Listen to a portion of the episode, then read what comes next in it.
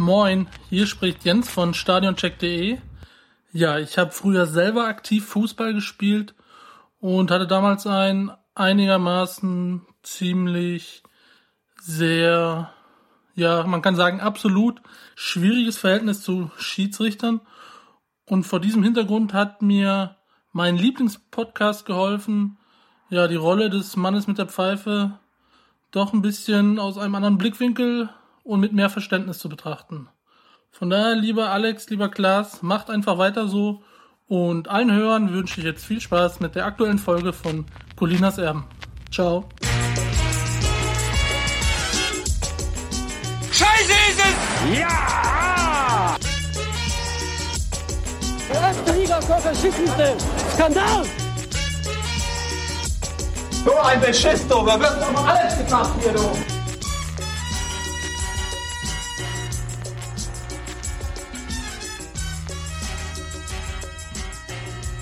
Colinas Erben. Der Schiedsrichter-Podcast. Acht Platzverweise gab es am vergangenen Wochenende. War gut, dass es Colinas Erben gibt. Mein Name ist Klaas Rehse und an meiner Seite der Mann, der uns heute wieder alles erklären wird, ob das denn so richtig oder falsch war, Alex Feuerhardt. Hi Alex. Dobry dien. Alex, wir wollen aber starten erstmal mit deinem Wochenende. Mhm. Du bist nicht vom Platz geflogen, das kann ich schon mal vorwegnehmen, sondern du warst wo? Ich war mal wieder in der Sportschule Hennef. Ach schön.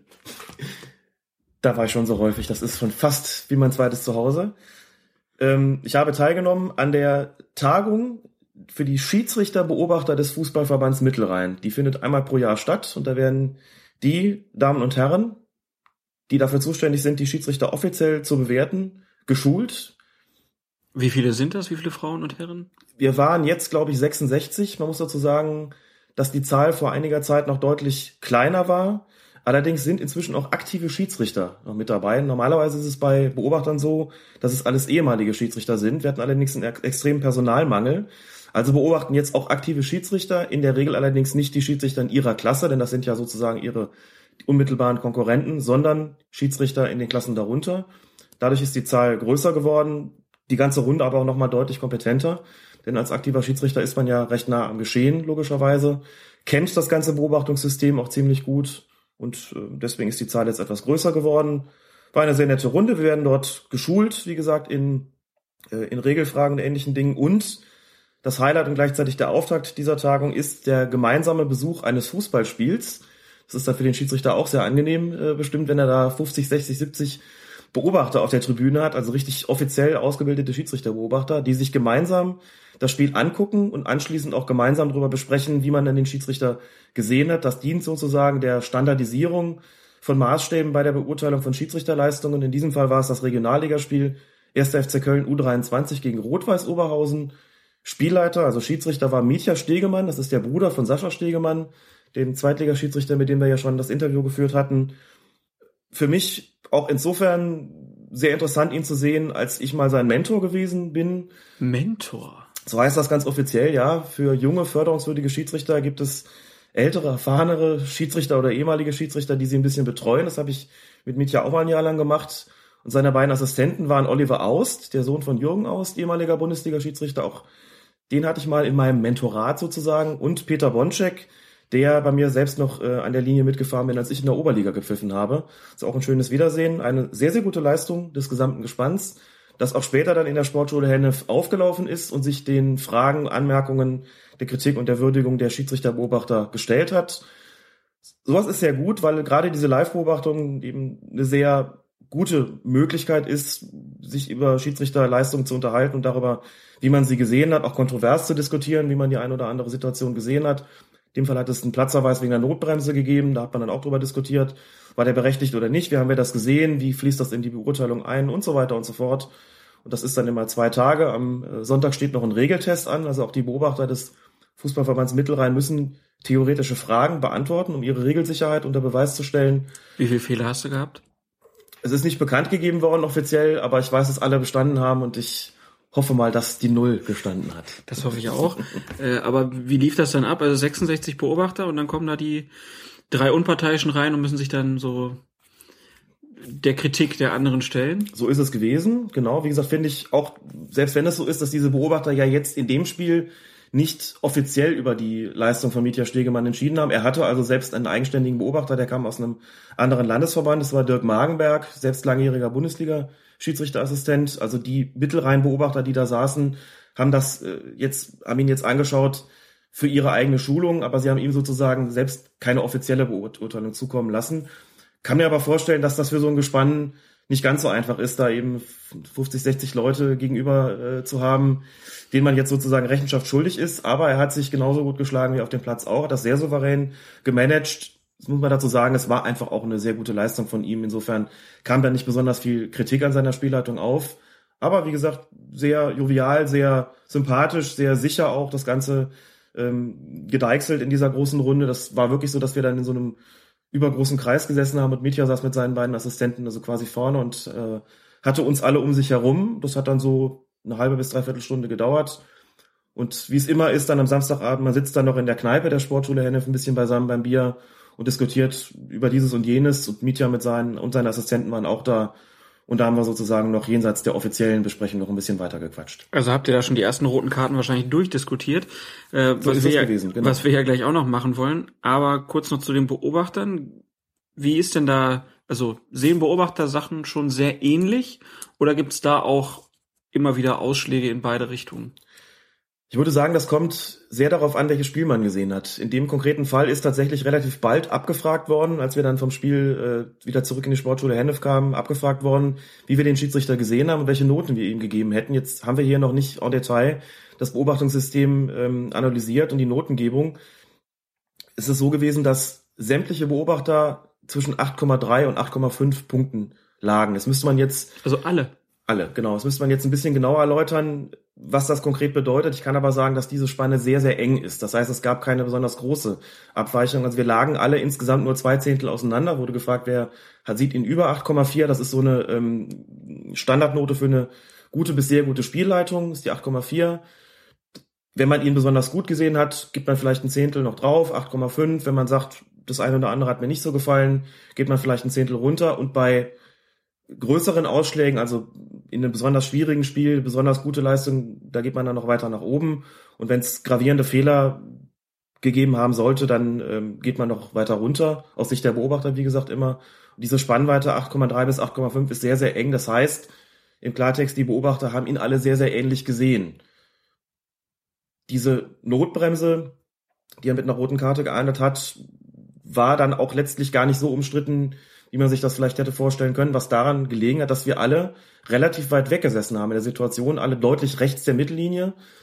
Die Situation selbst war deutlich links der Mittellinie, also im entfernt gelegenen Strafraum. Wir hatten also als Beobachter nicht die beste Sicht, haben auch dann darüber gesprochen, was heißt das eigentlich für einen Schiedsrichter-Beobachter, der kein Videomaterial zur Verfügung hat, wenn er eine Situation beurteilen soll, die er eigentlich selbst gar nicht so hundertprozentig genau gesehen hat, jedenfalls in keinem Fall besser als der Schiedsrichter und so war es ja auch. Mietja war sehr, sehr nah dran.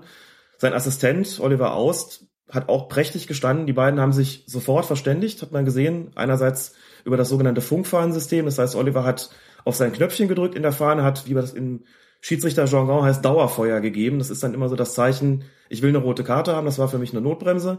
Mietja guckt kurz raus, hatte offensichtlich denselben Gedanken, hat den Spieler sofort vom Platz geschmissen und es gab auch ehrlich gesagt relativ wenig Proteste von Oberhausener Seite. So wie das Ganze gelaufen ist, wirkte das alles auch sehr glaubwürdig. Das ist so eine Situation, wo ich als Beobachter auch sage, das habe ich nicht besser gesehen als du. Und so schnell wie ihr reagiert habt, so einig wie ihr euch gewesen seid und so wie das auch akzeptiert worden ist, war das gar nicht so wahnsinnig umstritten. Das sind alles Indizien, keine Belege, aber Indizien dafür, dass die Entscheidung korrekt gewesen ist. Wie gesagt, immer unter dem Aspekt, dass man eben keine äh, Videoanalyse machen kann bei Amateurspielen. Insofern waren auch die Kollegen alle geneigt, die Kollegen Beobachter, die Situation als richtig zu beurteilen und positiv in die Beurteilung mit einfließen zu lassen. Also dann eher, eher positiv. Ja. Also nicht, äh, wenn man es nicht gesehen hat, wird einfach gar nicht bewertet, sondern dadurch, dass die Außenumstände dafür sprachen, sagt man, okay, gibt eher einen Pluspunkt. Da muss man sich als Beobachter letztlich entscheiden. Ich kann mich auch auf den Standpunkt stellen, ich habe es überhaupt nicht gesehen. Ich kann aber auch sagen, die Gesamtumstände sp- sprechen für mich eindeutig dafür, dass er eine korrekte Entscheidung getroffen hat. Die meisten haben dazu geneigt und dann fließt es eher positiv mit in die Beurteilung ein. Ja. Also eher Lob für den jungen Stegemann, das ist der jüngere Bruder, Das ist ne? der jüngere Bruder, genau. Das Lustige ist daran, dass er sieht sein Bruder schon auch ein bisschen ähnlich und gerade so am Laufstil merkt man die Gemeinsamkeiten doch sehr. Also ich hatte ein paar Mal schon mich auch dabei ertappt, äh, auf der Tribüne sitzend, dass äh, ich die Ähnlichkeit schon durchaus gegeben finde und dachte, ist das der Sascha? Nee, ist der Mietja. Hm. Aber beide können wirklich ausgezeichnet pfeifen. Das muss man sagen. Es gibt noch einen dritten in der Familie, der ist noch mal deutlich jünger. Ich glaube, der ist noch minderjährig, auch ein Schiedsrichter. Eine richtige Schiedsrichterfamilie. Ähm, mal gucken, was der dritte ähm, dann in Zukunft leisten wird und ob man ihn auch in den höheren Spielklassen sehen wird. Ich sehe eine Schiedsrichter-Stegemann-Dynastie Unbedingt. aufziehen. Warten wir es mal ab, beobachten das. Lob und Tadel gab es also schon an der Sportschule am Wochenende und ähm, jetzt gucken wir mal, wie sich denn die Schiedsrichter am Wochenende in der Bundesliga und in der zweiten Bundesliga geschlagen haben. Ganz genau. Hier bei Colinas Erben. Einem Spieler, der fair einen Ball erobert, die gelbe Karte zu geben, wissentlich, dass er schon gelb hat und ihn dann mit gelb-rot vom Platz zu schicken. Und dann gehe ich aus der Coachingzone, äh, das, das, ist, das stimmt, und sage zum Hoffenheimer Kollege, wohlbemerkt nicht zu Markus Gistol, er soll bitte nicht provozieren und habe gesagt, zeigt, dass das Ball war vom Francis. Und dann geht der Herr Sippel hin. Ich habe kein Wort zum Herrn gesagt, negativ und keins zum Schiedsrichter. Und schickt mich 16 Minuten auf die, auf die Tribüne. Das war in dieser eine Minute ist das alles passiert. Da muss ich sagen, das ist Wahnsinn. Das ist Wahnsinn.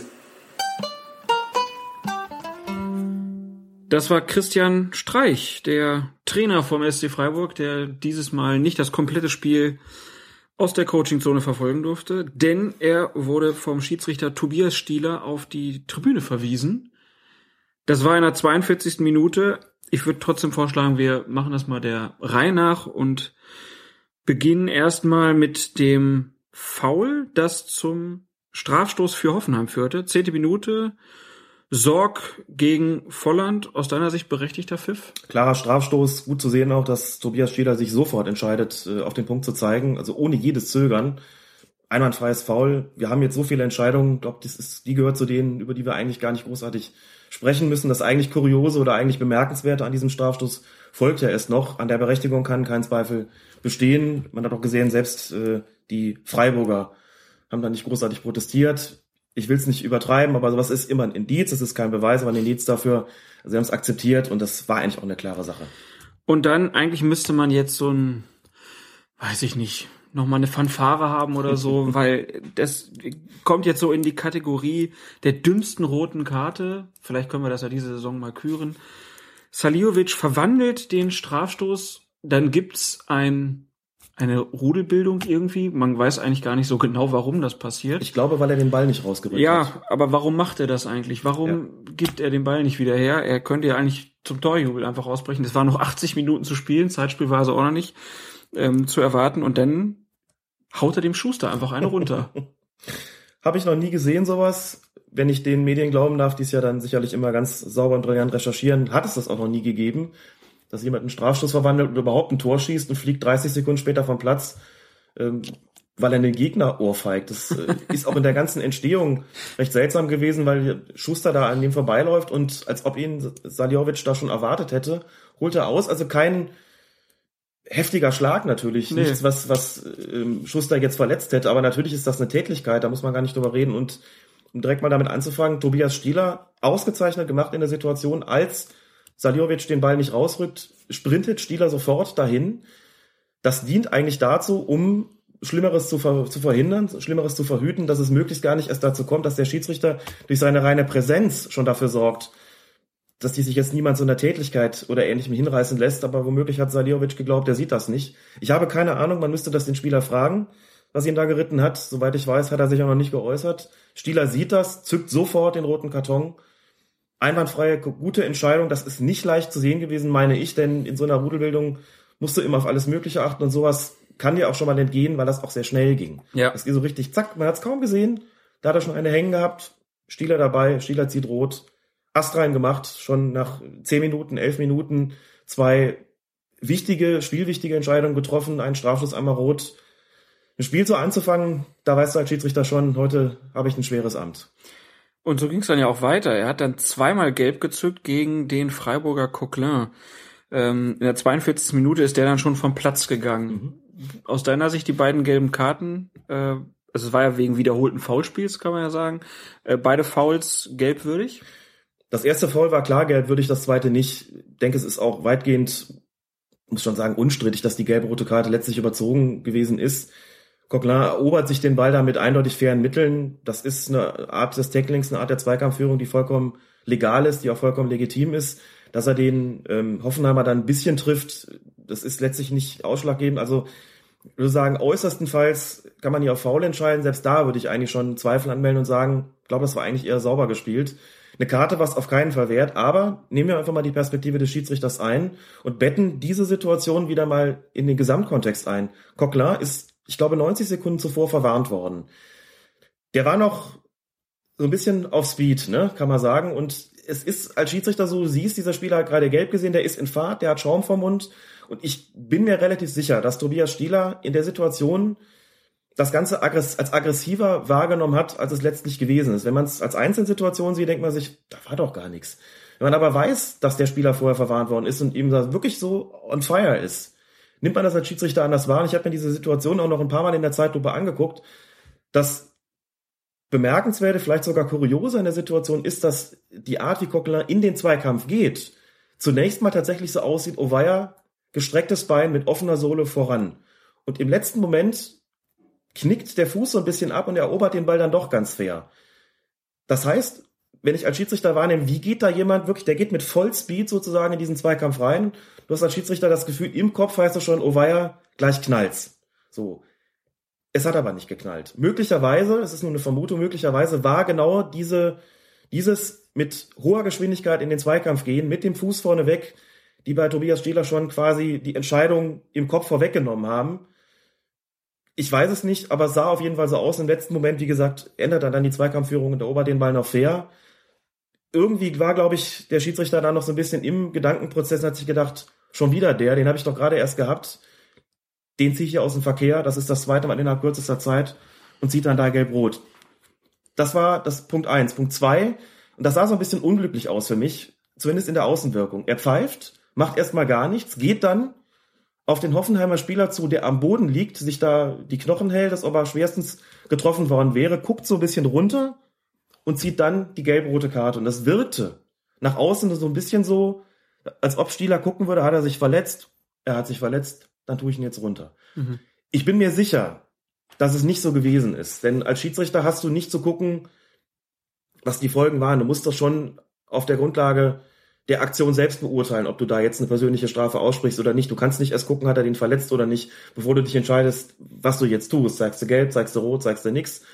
Aber wie gesagt, in der Außendarstellung für mich etwas unglücklich, erstmal nichts zu machen, von der ganzen Körpersprache auch nicht den Eindruck zu erwecken, ich will den runterschmeißen, dann zu gucken, was ist mit dem Offenheimer und dann weiterzugehen, gelb-rot zu zeigen, wirkte, wie gesagt, nicht ganz glücklich und könnte auch dazu geführt haben, dass die Freiburger so aufgebracht gewesen ist. Christian Streich dann auch. Also, wie gesagt, eine Entscheidung, die sicherlich übertrieben war. Ähm, Herbert Fandl hat gegenüber dem Kicker auch gesagt, das war eine überzogene Entscheidung. Also haben wir sozusagen auch hier schon die offizielle Lehrmeinung. Die würde ich da auch mittragen. Aber wie gesagt, war für den Schiedsrichter auch nicht leicht. Aber in der Situation speziell hat er nicht so ganz glücklich ausgesehen. Direkt darauf folgend gab es dann ja den eben schon angesprochenen Tribünenverweis für Freiburgs Trainer Christian Streich. Streich war natürlich überhaupt nicht zufrieden, erstmal mit der gelb-roten Karte und dann auch damit, dass er da auf die Tribüne geschickt wurde. Ich habe mich gewundert, dass überhaupt ein Trainer so früh in einem Spiel mhm. schon hochgeschickt wird und ich hatte jetzt auch nicht das Gefühl, man hat ja da kein Mikrofon gehabt, aber äh, dass er jetzt den Schiedsrichter irgendwie beschimpft hätte oder so. Also er ist irgendwie zu seinem Kollegen darüber gegangen, zum Gistol, äh, der ich glaube, er hat, er wollte ihm ja nicht, äh, oder wollte, dass der nicht noch weiter aufwiegelnd da wirkt. Und dann wurde er auf die Tribüne geschickt. Aus meiner Sicht überzogen. Ich muss zunächst mal sagen, der frühe Zeitpunkt erklärt sich ein bisschen auch daraus, dass in diesem Spiel bis zu dem Zeitpunkt auch schon einfach wahnsinnig viele Sachen passiert sind. Also da ist ja schon Stoff drin gewesen für mehrere Spiele im Grunde genommen. Na klar, aber da war jetzt nicht unbedingt Christian Streich so im Nehme ich auch an. Ich habe das nicht das ganze Spiel gesehen, sondern eben nur längere Ausschnitte und habe mir auch noch mal einzelne äh, längere Passagen angeguckt, um das so ein bisschen in den Kontext zu bekommen. es wirkte in der Situation auf mich auch nicht so, als ob da so wahnsinnig viel los war, muss man dazu sagen. Christian Streich ist ja ein allseits geschätzter, allseits beliebter Trainer. Christian Streich ist aber auch ein Trainer, der in der Linie, ich sag's erstmal zurückhaltend, sehr engagiert auftritt. Ich weiß äh, aus Schiedsrichterkreisen, die da auch an der Linie eben stehen oder die etwas näher am Geschehen dran sind als wir, die sagen, Christian Streich ist auch ein problematischer Trainer. So engagiert der ist, der ist für den Schiedsrichter und die Assistenten nicht leicht. Denn sein Engagement richtet sich eben nicht immer nur auf seine Mannschaft, sondern bisweilen auch gegen das Schiedsrichtergespann. Wir haben Christian Streich eben gehört. Ich kann es nicht widerlegen. Ich weiß nicht, was Tobias Stieler oder der vierte Offizielle ähm, Peter Sippel in dem Fall dazu zu sagen hat, wie das Ganze jetzt sich aus deren Sicht abgespielt hat. Es ist ungewöhnlich, einen Trainer so früh auf die Tribüne zu schicken. Es wird auch, das so denke ich zumindest, nicht wegen des einmaligen Verlassens der Coaching-Sohn gewesen sein. Das dürfen Trainer nicht, aber da genügt normalerweise nicht das einmalige Verlassen, dass man direkt auf die Tribüne geschickt wird. Normalerweise würde ich sagen, wenn ein Trainer so früh gehen muss, ist da schon einiges gewesen an Aggression, an Aggressivität von ihm. Ich kann es aber nicht abschließend beurteilen, weil ich, wie gesagt, nicht weiß, was Tobias Stieler in den Spielbericht eingetragen hat. Vielleicht erfahren wir das noch, was seine Begründung gewesen ist. Christian Streich sagt ja selbst, ich habe im Grunde nichts gemacht. Da ganz zivil dazu aufgefordert, dass hier nichts weiter passiert, also im Grunde deeskalierend gewirkt. Aber der Schiedsrichter und Herr Sippel, also der vierte Offizielle, haben das irgendwie vollkommen, haben vollkommen überreagiert in der Situation. Nehmen wir das einfach mal so zur Kenntnis. Es ist ungewöhnlich. Ich konnte es aus der Situation selbst heraus auch nicht erkennen, dass es wirklich einen Grund gegeben hat würde aber da wirklich gerne auch den, den offiziellen Spielbericht kennen oder hoffe, dass man da so ein bisschen was erfährt. Vielleicht werden wir das erfahren, denn normalerweise gibt es für solche Tribünenverweise dann auch ähm, eine Geldstrafe und es kommt dann schon mal vor, dass äh, man dann auch erfährt, was genau da eigentlich gewesen ist oder gewesen sein soll. Da muss auch recht schnell entschieden werden, weil es könnte ja, ja auch sein, dass man sagt, das war jetzt so schlimm, der muss jetzt ein paar Spiele zugucken und äh, Freiburg spielt ja gegen Bayern schon äh, jetzt morgen. morgen. Genau. Ähm, mal gucken nach allem, was ich weiß, ist es so, dass Sperren erst im Wiederholungsfalle oder bei sehr, sehr schwerwiegenden Angelegenheiten verhängt werden. Nach meiner Kenntnis ist Christian Streich bislang noch nicht auf die Tribüne verwiesen worden. Ich glaube auch nicht. Deswegen gilt er da, glaube ich, nicht als sogenannter Wiederholungstäter. Insofern gehe ich davon aus, dass er morgen äh, im Spiel Freiburg gegen Bayern ganz normal auf der Bank sitzen wird und dass es für ihn auch nur eine Geldstrafe geben wird. Wir werden es erfahren und dann auch den ähm, Grund erfahren.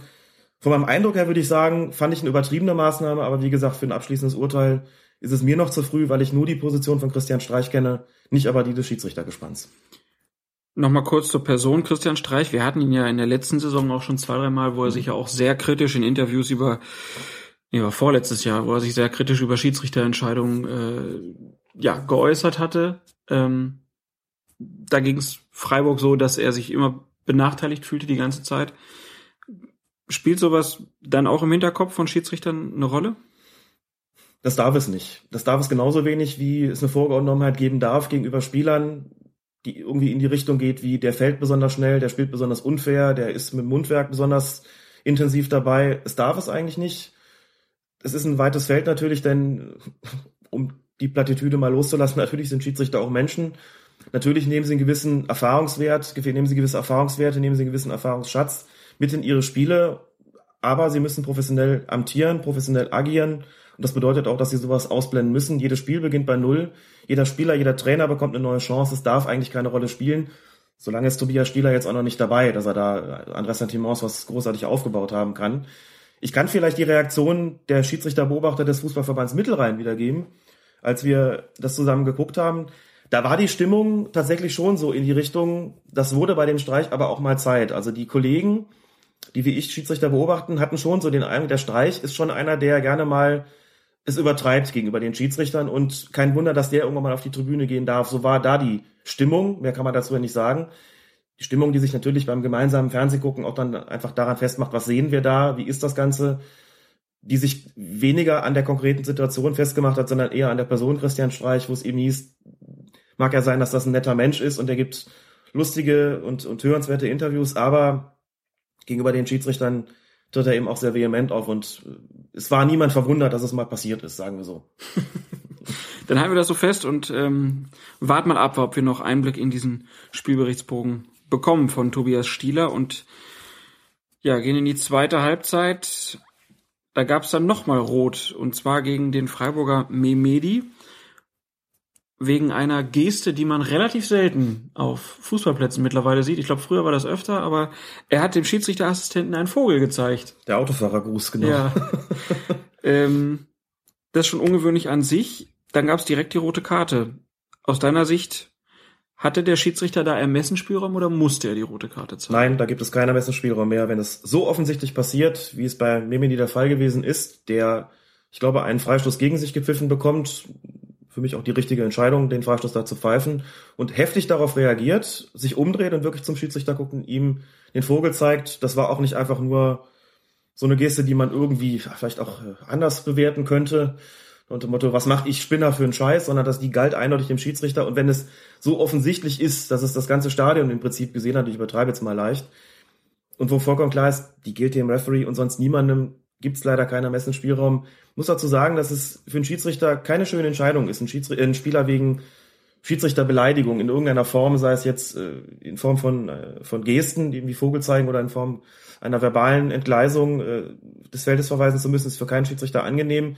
Die zeigt man nicht gerne. Ähm, einfach denkt so, das ist sowas, was es möglichst zu vermeiden gilt. Gut, aber das war quasi der Kulminationspunkt dieses ohnehin schon schwierigen Spiels am Messensspielraum gibt es da keinen, auch wenn es jetzt keinem sozusagen wehtut, aber es untergräbt natürlich an der Stelle die Autorität des Schiedsrichters. Ist deshalb nicht nur nicht statthaft, sondern strafwürdig. Deswegen kann das hier nur den Platzverweis geben. Wie gesagt, auch wenn ich sicher bin, dass Tobias Stieler diese rote Karte da alles andere als gerne ausgesprochen hat. Also können wir sagen, Memedi und Saliovic sind schon mal auf der Kandidatenliste für die dümmste rote Karte des Jahres. Gewiss. Und äh, dann gehen wir zum nächsten Spiel. Bayern 04 Leverkusen gegen Borussia Mönchengladbach. Da gab es auch ein bisschen was zu diskutieren, ähm, denn Schiedsrichter Dr. Felix Brüch, der hat einen Elfmeter gezeigt für die Leverkusener, gab eine weite Flanke auf den zweiten Pfosten, hinter den zweiten Pfosten sogar noch. Der Ball geht über Arango, der da irgendwie versucht hochzusteigen, den Ball aber nicht erreicht. Und Toprak köpft dann den Ball gegen die ausgestreckten Arme von Arango und Brüch gibt Elfmeter. Dazu gab es dann direkt auch ähm, Reaktion. Der Trainer von Gladbach, Lucien Favre, sagte, die Regel ist ein Albtraum für die Schiedsrichter. Sie ist schwer zu interpretieren, weil sie nicht klar ist. Sportdirektor Max Eber sagte, das Problem ist, die Szenen müssen gleich bewertet werden und das werden sie nicht.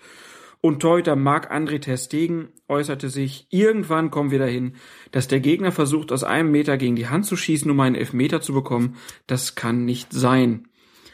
Wir sind wieder beim Handspiel. Haben wir jetzt schon sehr häufig diskutiert und das ist jetzt wieder ein Fall, wo wir sagen müssen, ja, der Schiedsrichter sieht einfach nur, er kann nur blöd aussehen, weil wenn er den Elfmeter nicht gegeben hätte, hätten sich die Leverkusener aufgeregt. So regen sich die Gladbacher auf. Regen sich die Gladbacher zu Recht auf, hätte man da auf den Elfmeterpfiff verzichten können. Wir trennen doch jetzt einfach mal zwischen der Lehrmeinung, die es auch hier schon gibt, ähm, dem, wie man das vielleicht als Zuschauer sieht oder auch als interessierter Schiedsrichter oder Schiedsrichterbeobachter oder Schiedsrichterbeurteiler, wie auch immer. Es ist bereits durchgesickert, dass äh, auch diese Entscheidung für falsch erklärt worden ist. Beobachter war Helmut Krug.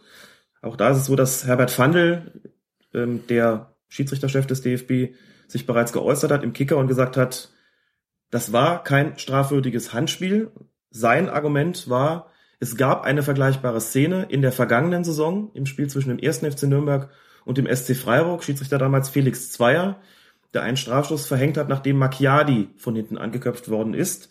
Ähm, ich habe auch hier ein Zitat rausgesucht. Felix Zweier hat sich ja in Elf Freunde geäußert, ähm, im, ich glaube, letzten oder vorletzten Heft, im vorletzten war es, hat die Regeländerung zur neuen Saison etwas ausführlicher erläutert und hat zu dieser Szene geschrieben, beim Spiel Nürnberg gegen Freiburg hatte ein Freiburger Verteidiger eine Flanke nicht erreicht, sein Kollege dahinter hatte ihm den Ball an den Arm geköpft, den er weit über dem Kopf hatte, also so wie Arango jetzt auch zunächst mal. Das war kurz vor, nach, kurz nach der Winterpause, in der wir Schiedsrichter das Thema besprochen und eine Art von Schablon erarbeitet hatten, wo die Arme sein dürfen und wo nicht. Nach dieser Schablone war das für mich eindeutig eine unnatürliche Handbewegung. Allerdings geht es vordergründig immer noch um die Absicht und die war in dem Fall nicht gegeben. Der Freiburger hatte den Ball von hinten an den Arm bekommen, also konnte es keine Absicht sein.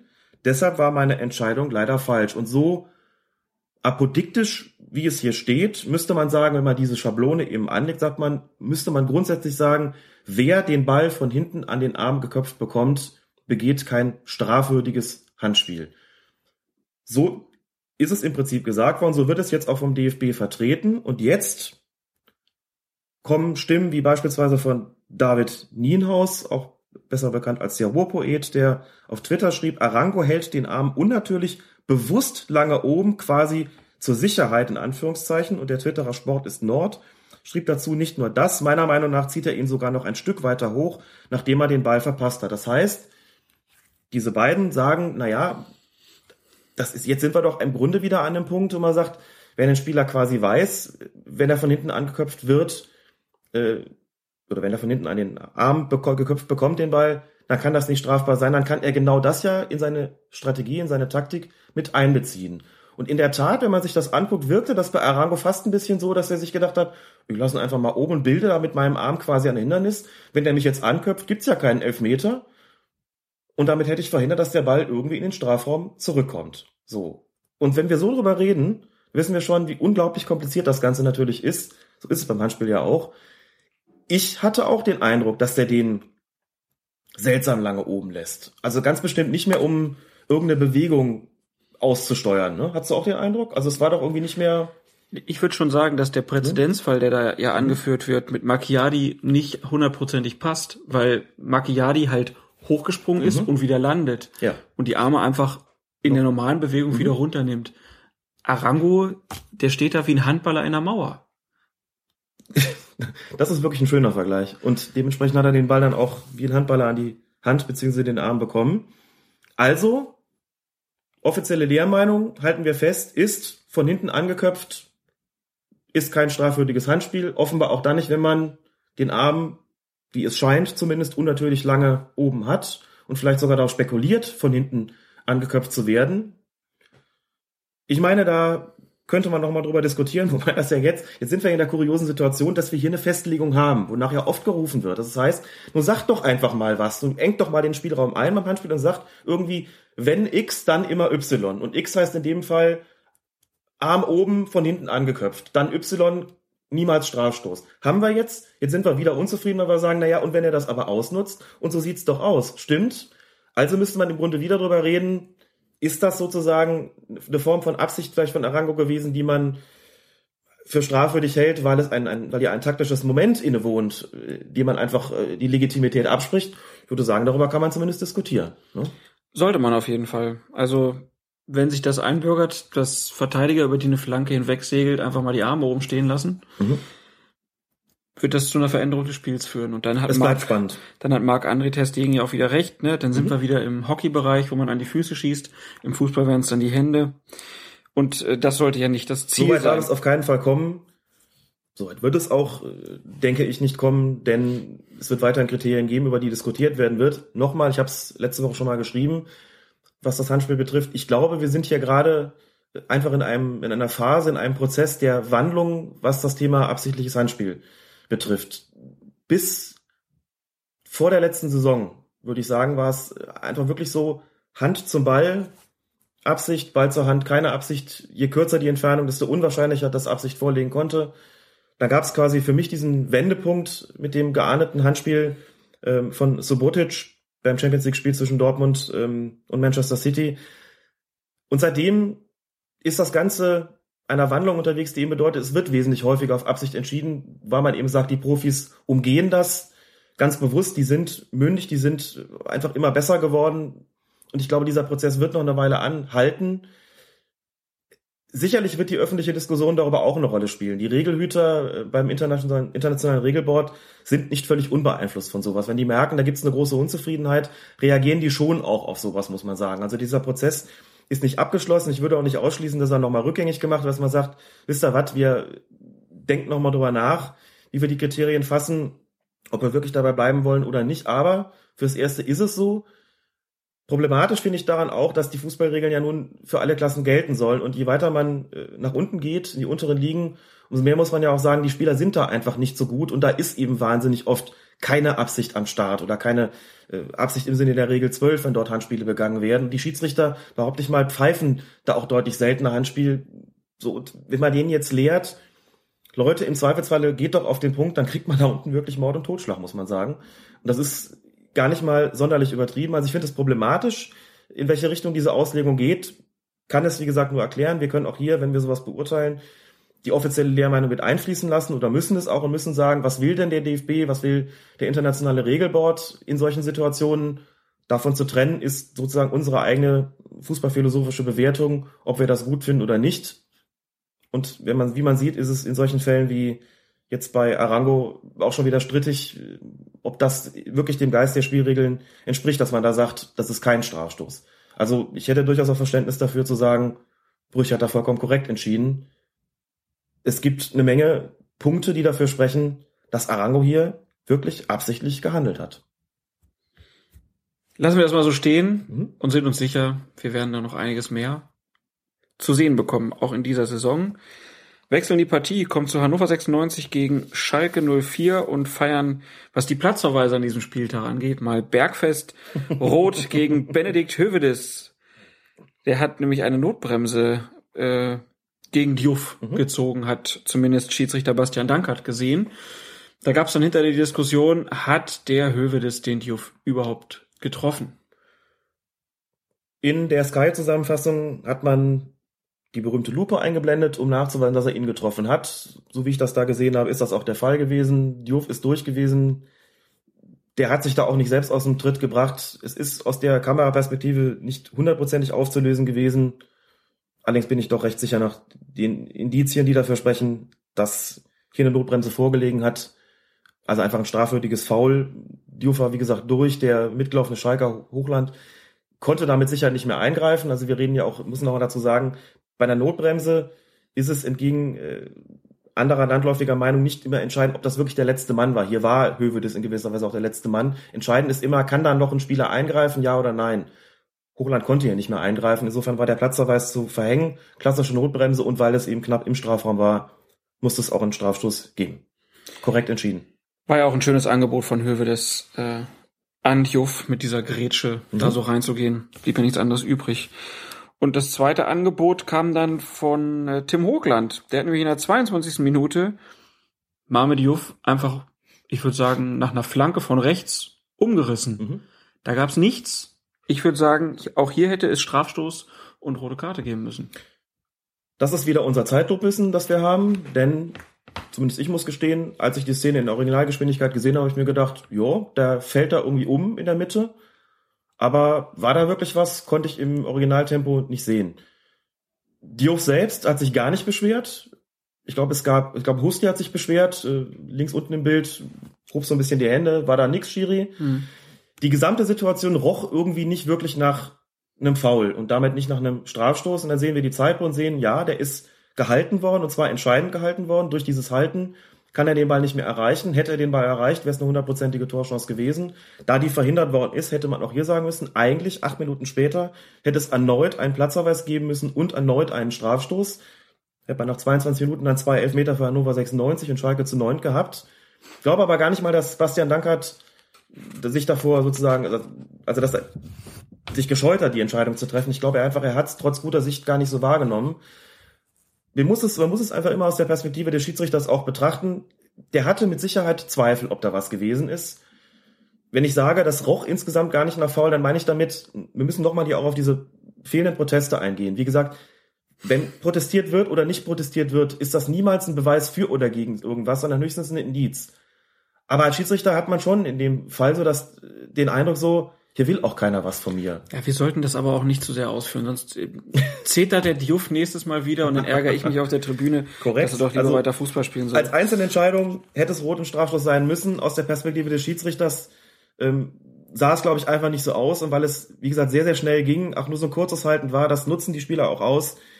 Muss man einfach sagen, ich finde es absolut verzeihlich, dass er das hier übersehen hat es ging, wie gesagt, sehr schnell und ich hatte den Verdacht, oder nicht mehr als vielleicht einen leisen Verdacht und dann in der Zeitlupe sieht man plötzlich, dass es eigentlich recht klar gewesen ist. Aber so ist das nun mal, wenn man äh, mit Zeitlupenwissen argumentiert. Der Schiedsrichter sieht es in der äh, Schnelle des Spiels eben anders, hat das hier entsprechend hat nicht so entschieden. Ähm, die Hannoveraner haben das Spiel auch so gewonnen und äh, Meine Güte, die Schalker, Was wäre dann los gewesen? Noch eine rote Karte mehr. Schalker gehen dann doch nicht alle Spieler aus. Ja. Nein, äh, und sie hatten auch noch die Möglichkeit, äh, noch ein weiteres Tor zu schießen. Es gab eine Szene, da passt Julian Draxler den Ball in die Spitze und Adam Soloy, der steht wirklich deutlich im Abseits. Es wird aber nicht gepfiffen, weil Clemens den Ball übernimmt. Der passt dann schließlich auf Soloy und der versemmelt in der 65. Minute den Ball. Und der Badenhopper, der schreibt ähm, dann auf Twitter dazu, ich kann dieser Abseitsregel nicht mehr folgen. Sorry, das kann nie passiv sein. Soloy steht gefühlte 10 Meter im Abseits. Das kann nicht Sinn und Zweck der Regelauslegung sein. Hat er da recht? Nee, er hat nicht recht. Es ist der Sinn und Zweck der Regelauslegung. Diese Regelauslegung hat auch ihre Akzeptanz, anders als die Regelauslegung beim Handspiel zurzeit. Ich muss dazu sagen, das Kuriose daran ist ganz gewiss, dass der Pass, der da in die Spitze kam, eigentlich, wie ich fand, recht eindeutig Salah gegolten hat. Und dann schleicht sich sozusagen Hövedes, der nicht im Absatz stand, hinten Clemens. raus. Äh, Clemens, Entschuldigung, was habe ich gesagt? Hövedes. Hövedes, natürlich. Der war schon spielt weg. da schon gar nicht mehr mit. Ja. Entschuldigung, also äh, Christian Clemens, ich weiß gar nicht, warum ich die beiden verwechselt habe. Christian Clemens schleicht sich aus einer Nicht-Abseitsposition daran vorbei, zieht auch an Salah vorbei und erreicht den Pass. Aber so ist es eben das Prinzip für die Schiedsrichterassistenten in so einer Situation heißt wait and see. Genau das hat der Assistent hier praktiziert. Obwohl der Ball, der da in die Spitze kam, eigentlich theoretisch, wie man glaubte, nur Salah gelten konnte, war es nicht so. Man muss gucken, macht er auch wirklich was? Das Lustige ist, er hat dann auch gar keine Anstalten gemacht, zum Ball zu gehen. Das ist übrigens entscheidend dafür natürlich, denn wäre er sozusagen den, noch auf den Ball zugegangen und wäre damit klar gewesen, ich mache hier Anstalten, den Pass in Empfang zu nehmen, hätten wir über ein aktives Abseits nachdenken müssen. So hat er sich aber wirklich passiv verhalten, ist einfach normal weitergelaufen, hat Clemens den Ball äh, übernehmen lassen und als der schließlich gepasst hat, hatten wir diese berühmte neue Spielsituation, in der dann Salah nicht mehr im Abseits gestanden hat. Er hat dann vorbeigeschossen, aber das ist in der Tat Sinn und Zweck und Geist dieser Regelauslegung. Ich finde es vollkommen legitim zu sagen, das möchte ich so nicht. Ich kann dazu nur sagen, es ist allgemein akzeptiert, denn auch da gab es keinen Protest und der ist insofern wichtig, als er anzeigt, ob es für sowas eine Akzeptanz gibt oder nicht. Und damit müssen alle Mannschaften arbeiten, das ist auch allen klar. Man kann zwar argumentieren, dass man das wieder ändern sollte, aber es begünstigt an der Stelle den Offensivfußball, auch wenn die Schalker hier nicht getroffen haben. Du sicherlich auch durchgeatmet hast in der Situation als Ich lag am 96 Strand, ich Fan. habe das gar nicht mitgekriegt. noch besser, noch besser. Aber doch korrekt entschieden und auch äh, im Geiste der Spielregel entschieden. Also wirklich alles völlig korrekt. Wait and see gilt Wait also see. für Schiedsrichterassistenten. Ja. Das ist das Prinzip schlechthin, denn die Schiedsrichterassistenten, wie wir wissen, laufen ja oder bewegen sich ja immer auf Höhe des vorletzten Abwehrspielers und sollen gerade seit das Abseits eben so modern ausgelegt wird, seit eben klar ist, wenn der Pass in die Spitze kommt und da steht einmal Abseits, früher hat man schnell die Fahne gehoben und gesagt hat, das ist Abseits, fertig. Inzwischen muss man immer erst gucken, was passiert da eigentlich? Greift da wirklich einer aktiv ein, der im Abseits steht? Yes or no? Und dementsprechend ist das den Assistenten mitgeteilt worden. Wait and see. Wartet erstmal ab, was passiert. Den Wimpel heben könnt ihr immer noch, wenn es denn soweit ist. Und wenn nicht, lasst den bitte unten und signalisiert vielleicht auch mit der freien Hand. Hier wird weitergespielt. Wait and see. Dann gab es in der 74. Minute die rote Karte, diesmal gegen 96 und es war gegen Sabolz Husti wegen rohen Spiels gegen Hochland. Da muss ich natürlich sagen, ob das berechtigt war, Alex. Ich las verschiedentlich schon, dass die, die rote Karte hart, aber vertretbar gewesen sei, dass äh, Husti Hochland gar nicht gesehen habe und daher auch gar nicht ihm absichtlich ins Gesicht getreten haben konnte. Ich sehe das ehrlich gesagt ein bisschen anders und wir haben uns ja auch so ein bisschen dem Prinzip verschrieben, wir müssen für den Spieler keine Entschuldigung suchen. Er hat ihn im Gesicht getroffen. Das Bein hat da oben auch nichts zu suchen. Klar, also hat da oben was zu suchen, wenn kein Gegenspieler in der Nähe ist. Aber wenn ich so eine riskante Aktion mache, muss ich mich auch vergewissern, ob ich damit jemand treffe oder nicht.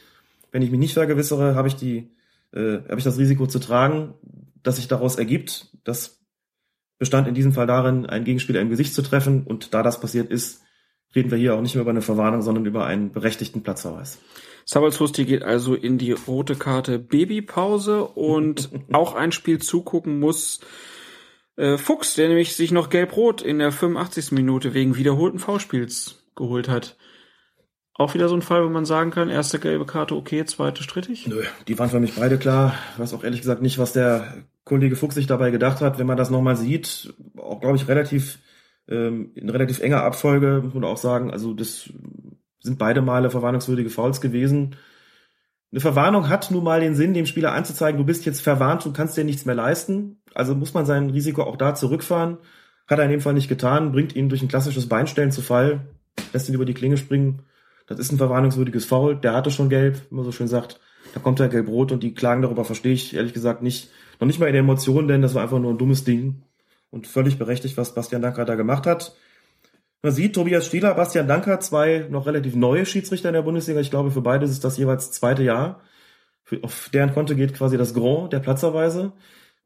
Muss man dazu sagen, die beiden sind schon natürlich auch Schiedsrichter, die in der Bundesliga sich noch durchsetzen müssen, die ähm, ihr Profil da noch schärfen müssen, die vielleicht auch das ein oder andere Mal eher zur harten Strafe neigen. Ich muss es dazu sagen, bei diesen Entscheidungen hatten sie auch jeweils gar nicht wahnsinnig viel Spielraum da passiert vielleicht auch mal ein Fehler oder es kommt eine Entscheidung dazwischen, die vielleicht fragwürdig ist. Da muss man sagen, ich meine das gar nicht böse, aber ein Knut Kircher oder Wolfgang Stark oder Felix Brüch hätten Christian Streich möglicherweise nicht auf die Tribüne geschickt, weil es Schiedsrichter sind, die ganz sicher bei den Bundesligaspielern nachweislich und bei den Trainern auch eine größere Akzeptanz haben. Das zeigen ja immer diese Umfragen, die genau so viel Wert haben, dass man dadurch erfährt, wie werden die denn in, in subjektiv gesehen bei den Spielern und bei den Trainern bin recht sicher, dass das dass Christian Streich von denen nicht auf die Tribüne geschickt worden wäre beispielsweise.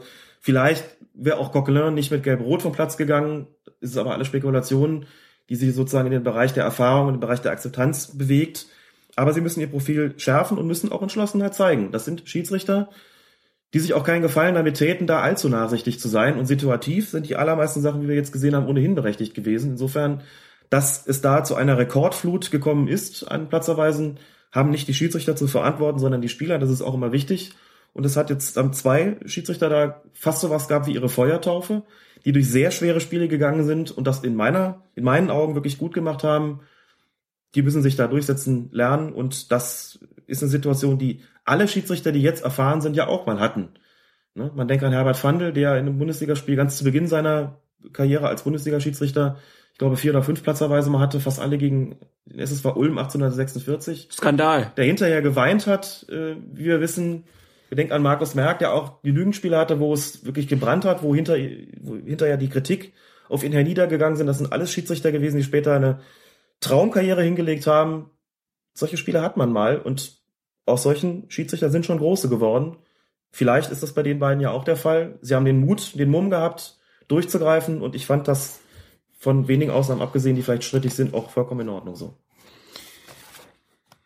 Ja, eigentlich ein schönes Schlussplädoyer für den Spieltag, aber wir haben noch ein bisschen was abzuarbeiten. Blicken kurz nach Wolfsburg, der Vollständigkeit halber. Luis Gustavo, äh, zweites Spiel, erste gelb-rote Karte, beides taktische Fouls, ja. die können wir direkt abhaken. Interessant, das sagt was aus, natürlich auch über die Taktik der Mannschaften. Luis Gustavo hatte zu seiner Zeit bei Hoffenheim auch relativ häufig mit Platzerweisen zu kämpfen, hätte ich was gesagt. Ich glaube, vier waren es an der Zahl. Jetzt zweites Spiel bei Wolfsburg, auch gelb-rot. Ich glaube, bei Bayern ist er gar nicht vom Platz geflogen. Hat sicher was auch mit der taktischen Ausrichtung der Mannschaft und mit dem, dem Risiko zu tun, dass man da dann entsprechend äh, gehen muss oder den ähm, sportlichen Gegebenheiten. Es ist nur interessant, dass bei Bayern so gut wie nie auch nur verwarnt worden ist.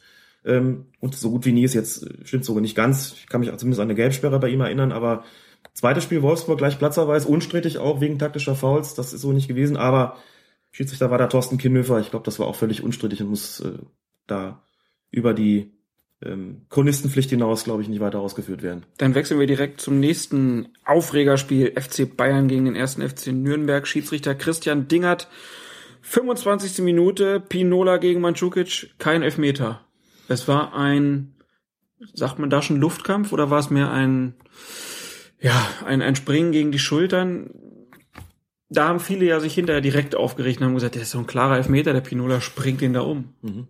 Auch hier ist die ganze Situation insoweit vergleichbar mit dem Spiel Hannover gegen Schalke, als auch hier eine Flanke in den Strafraum segelt. Es kommt zu einem Luftzweikampf in äh, Folge dessen bleibt ein Spieler liegen. Mandzukic hat sich den Rücken gehalten, hat auch gar nicht großartig protestiert. Auch die Bayern-Spieler haben nicht großartig protestiert.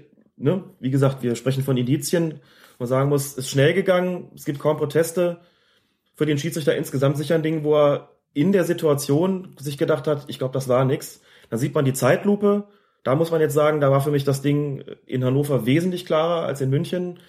Ausschnittvergrößerung bei Sky, da sieht man, dass äh, Pinola ihn stößt, möglicherweise wohl auch entscheidend stößt. Ist für mich trotzdem auch nach Ansicht der Zeitlupe nicht so klar gewesen, dass ich mich hier festlegen würde, dass hier ähm, ein Foul vorgelegen hat. Ich glaube, das ist ein Strafschluss, den man geben kann. Ich bin nicht zwingend der Meinung, dass es ein Strafschluss ist, den man geben muss. Ich habe verschiedentlich gelesen, es sei ein ganz klares Ding gewesen. Ich habe mich ehrlich gesagt über die ähm, diese apodiktische Aussage gewundert, denn für mich war das ganz und gar nicht so eindeutig. Vom Wahrscheinlichkeitsprinzip, von, von der Wahrscheinlichkeitsrechnung her, würde ich sagen, ja, also wenn man sich so anguckt, wahrscheinlich gestoßen, wäre dann Strafstoß gewesen. Aber auch das ist Zeitlupenwissen, das muss man ganz klar sagen. In der Originalgeschwindigkeit für mich auf gar keinen Fall einwandfrei zu erkennen. Und auch da würde ich wetten, wenn man das 20 Leuten vorführt und sagt, entscheidet mal 100 Prozent, versetzt euch in die Situation des Schiedsrichters. Überlegt euch, ihr seht sowas im Spiel. Ihr guckt gut drauf, aber das geht wirklich wahnsinnig schnell und dann ist der Ball schon wieder weg. Verantwortet ihr hier einen Elfmeterpfiff, ja oder nein? Ist das für euch so eindeutig, dass ihr sagt, da pfeift ihr, ja oder nein? Stellt euch vor, vor 70.000 Zuschauern. Klar, das sind überwiegend Bayern-Fans, das wären Elfmeter für die Heimatschaft gewesen. Trotzdem, verantwortet man das, ja oder nein? Und da muss ich sagen, ich glaube, wenn man als Schiedsrichter hier Zweifel hat und lässt laufen, ist das zumindest verständlich. In dem Fall kann man das auf jeden Fall sagen. Anders war das dann beim Strafstoß für Bayern. Da gab es dann wegen eines angeblichen Handspiels von Nilsson Strafstoß für die Bayern. Und mhm. da muss man einfach sagen, die Entscheidung war kompletter Kokolores. Das war Kokolores, vollkommen richtig. Da gibt's auch, glaube ich, keine zwei Meinungen dazu. Als Christian Dingert gepfiffen hat, zeigt er den protestierenden Nürnbergern an, diese Geste, und er hält seinen linken Arm hoch und klopft sich mit der rechten Hand da drauf. Handspiel. So. Und alle sind wie von, also sind komplett von den Socken, sagen, wo denn, wie denn, was denn? Vorher gab es einen Zweikampf äh, von Nilsson gegen Robben. Wenn ihr überhaupt ein Vergehen vorgelegen hat, dann war es eins von Robben, ein Offensivfoul. Hätte man hier für Nilsson gepfiffen, hätte man das vertreten können. Da kommt Robben zu Fall. Das hat sicherlich nicht Nilsson zu verantworten gehabt. Und im Fallen spielt er den Ball mit der Hand. Da muss Christian Dingert eine Form von Knick in der Optik gehabt haben. Finde ich insofern ein bisschen erstaunlich, als Nilsson eigentlich in die ganz andere Richtung gefallen ist. Er hat also ein Handspiel wahrgenommen, hat es offensichtlich dem Verteidiger zugeschrieben, entscheidet auf Strafstoß. Bevor die Fragen kommen, ob Robben dann nicht hätte zur Aufklärung beitragen können, ich glaube, der ist davon ausgegangen, dass hier wegen des Fouls gepfiffen wird. Ähm, das war auf jeden Fall eine falsche Entscheidung, da muss man gar nicht drüber reden. Auch äh, durchaus eine, bei der man in der Originalgeschwindigkeit und ohne die Zeitlupe sagen kann, nee, das ist eher keiner gewesen. Also Jetzt kann man zwar sagen, summa summarum, das gleicht sich aus, da hätte es vielleicht einen Strafstoß geben müssen, da jetzt auf keinen Fall eingeben dürfen. Ähm, so rechnet man als Schiedsrichter natürlich nicht. Als Schiedsrichter sitzt man hinterher da und sagt sich, hm, ich rede nicht von Ausgleich oder von ausgleichender Gerechtigkeit, ich rede hier von zwei Fehlern, die ich gemacht habe. Wobei, wie gesagt, im einen Fall Mandzukic ich sagen würde, völlig lässlich. Im anderen Fall ist es schon ärgerlicher, das sollte so eigentlich nicht passieren. Aber die ausgleichende Gerechtigkeit bestand ja dann daran, dass Alaba kläglich verschossen hat. Im Duell David gegen Raphael. Kein genau. Tor für die Bayern. Dann gab es aber noch eine strittige Szene kurz vor der Halbzeitpause. Mandzukic im gegnerischen Strafraum tritt Dabandi aufs Knie. Mhm. Da gab es noch nicht mal gelb. Da gab's doch, glaube ich, gelb gab's dafür. Gab's gelb, mhm. okay. War denn gelb okay oder hätte es rot geben müssen? Gehen wir auch hier zunächst mal wieder von der Originalgeschwindigkeit aus. Eine Szene, wo Mandzukic den Ball bekommen kann. Es war ein Schuss aufs Tor, Abpraller von Schäfer. Mandzukic setzt nach. Also eine äh, Aktion, von der man als Zuschauer sagt, klar, da muss ein Stürmer stehen. Der muss versuchen, den Ball ins Tor zu stochern. Kommt allerdings dann deutlich zu spät, weil ähm, da Bandi schneller ist, den Ball schon weggespitzelt hat. Und damit geht Mandzukics Nachsetzen, die Grätsche, die er im, äh, im Nachsetzen ausgefahren hat, geht also dann nicht mehr, richtet sich dann nicht mehr gegen den Ball, sondern dann gegen Dabandis Knie. In der Originalgeschwindigkeit habe ich gesehen, okay, das ist ein Foul gewesen, klar.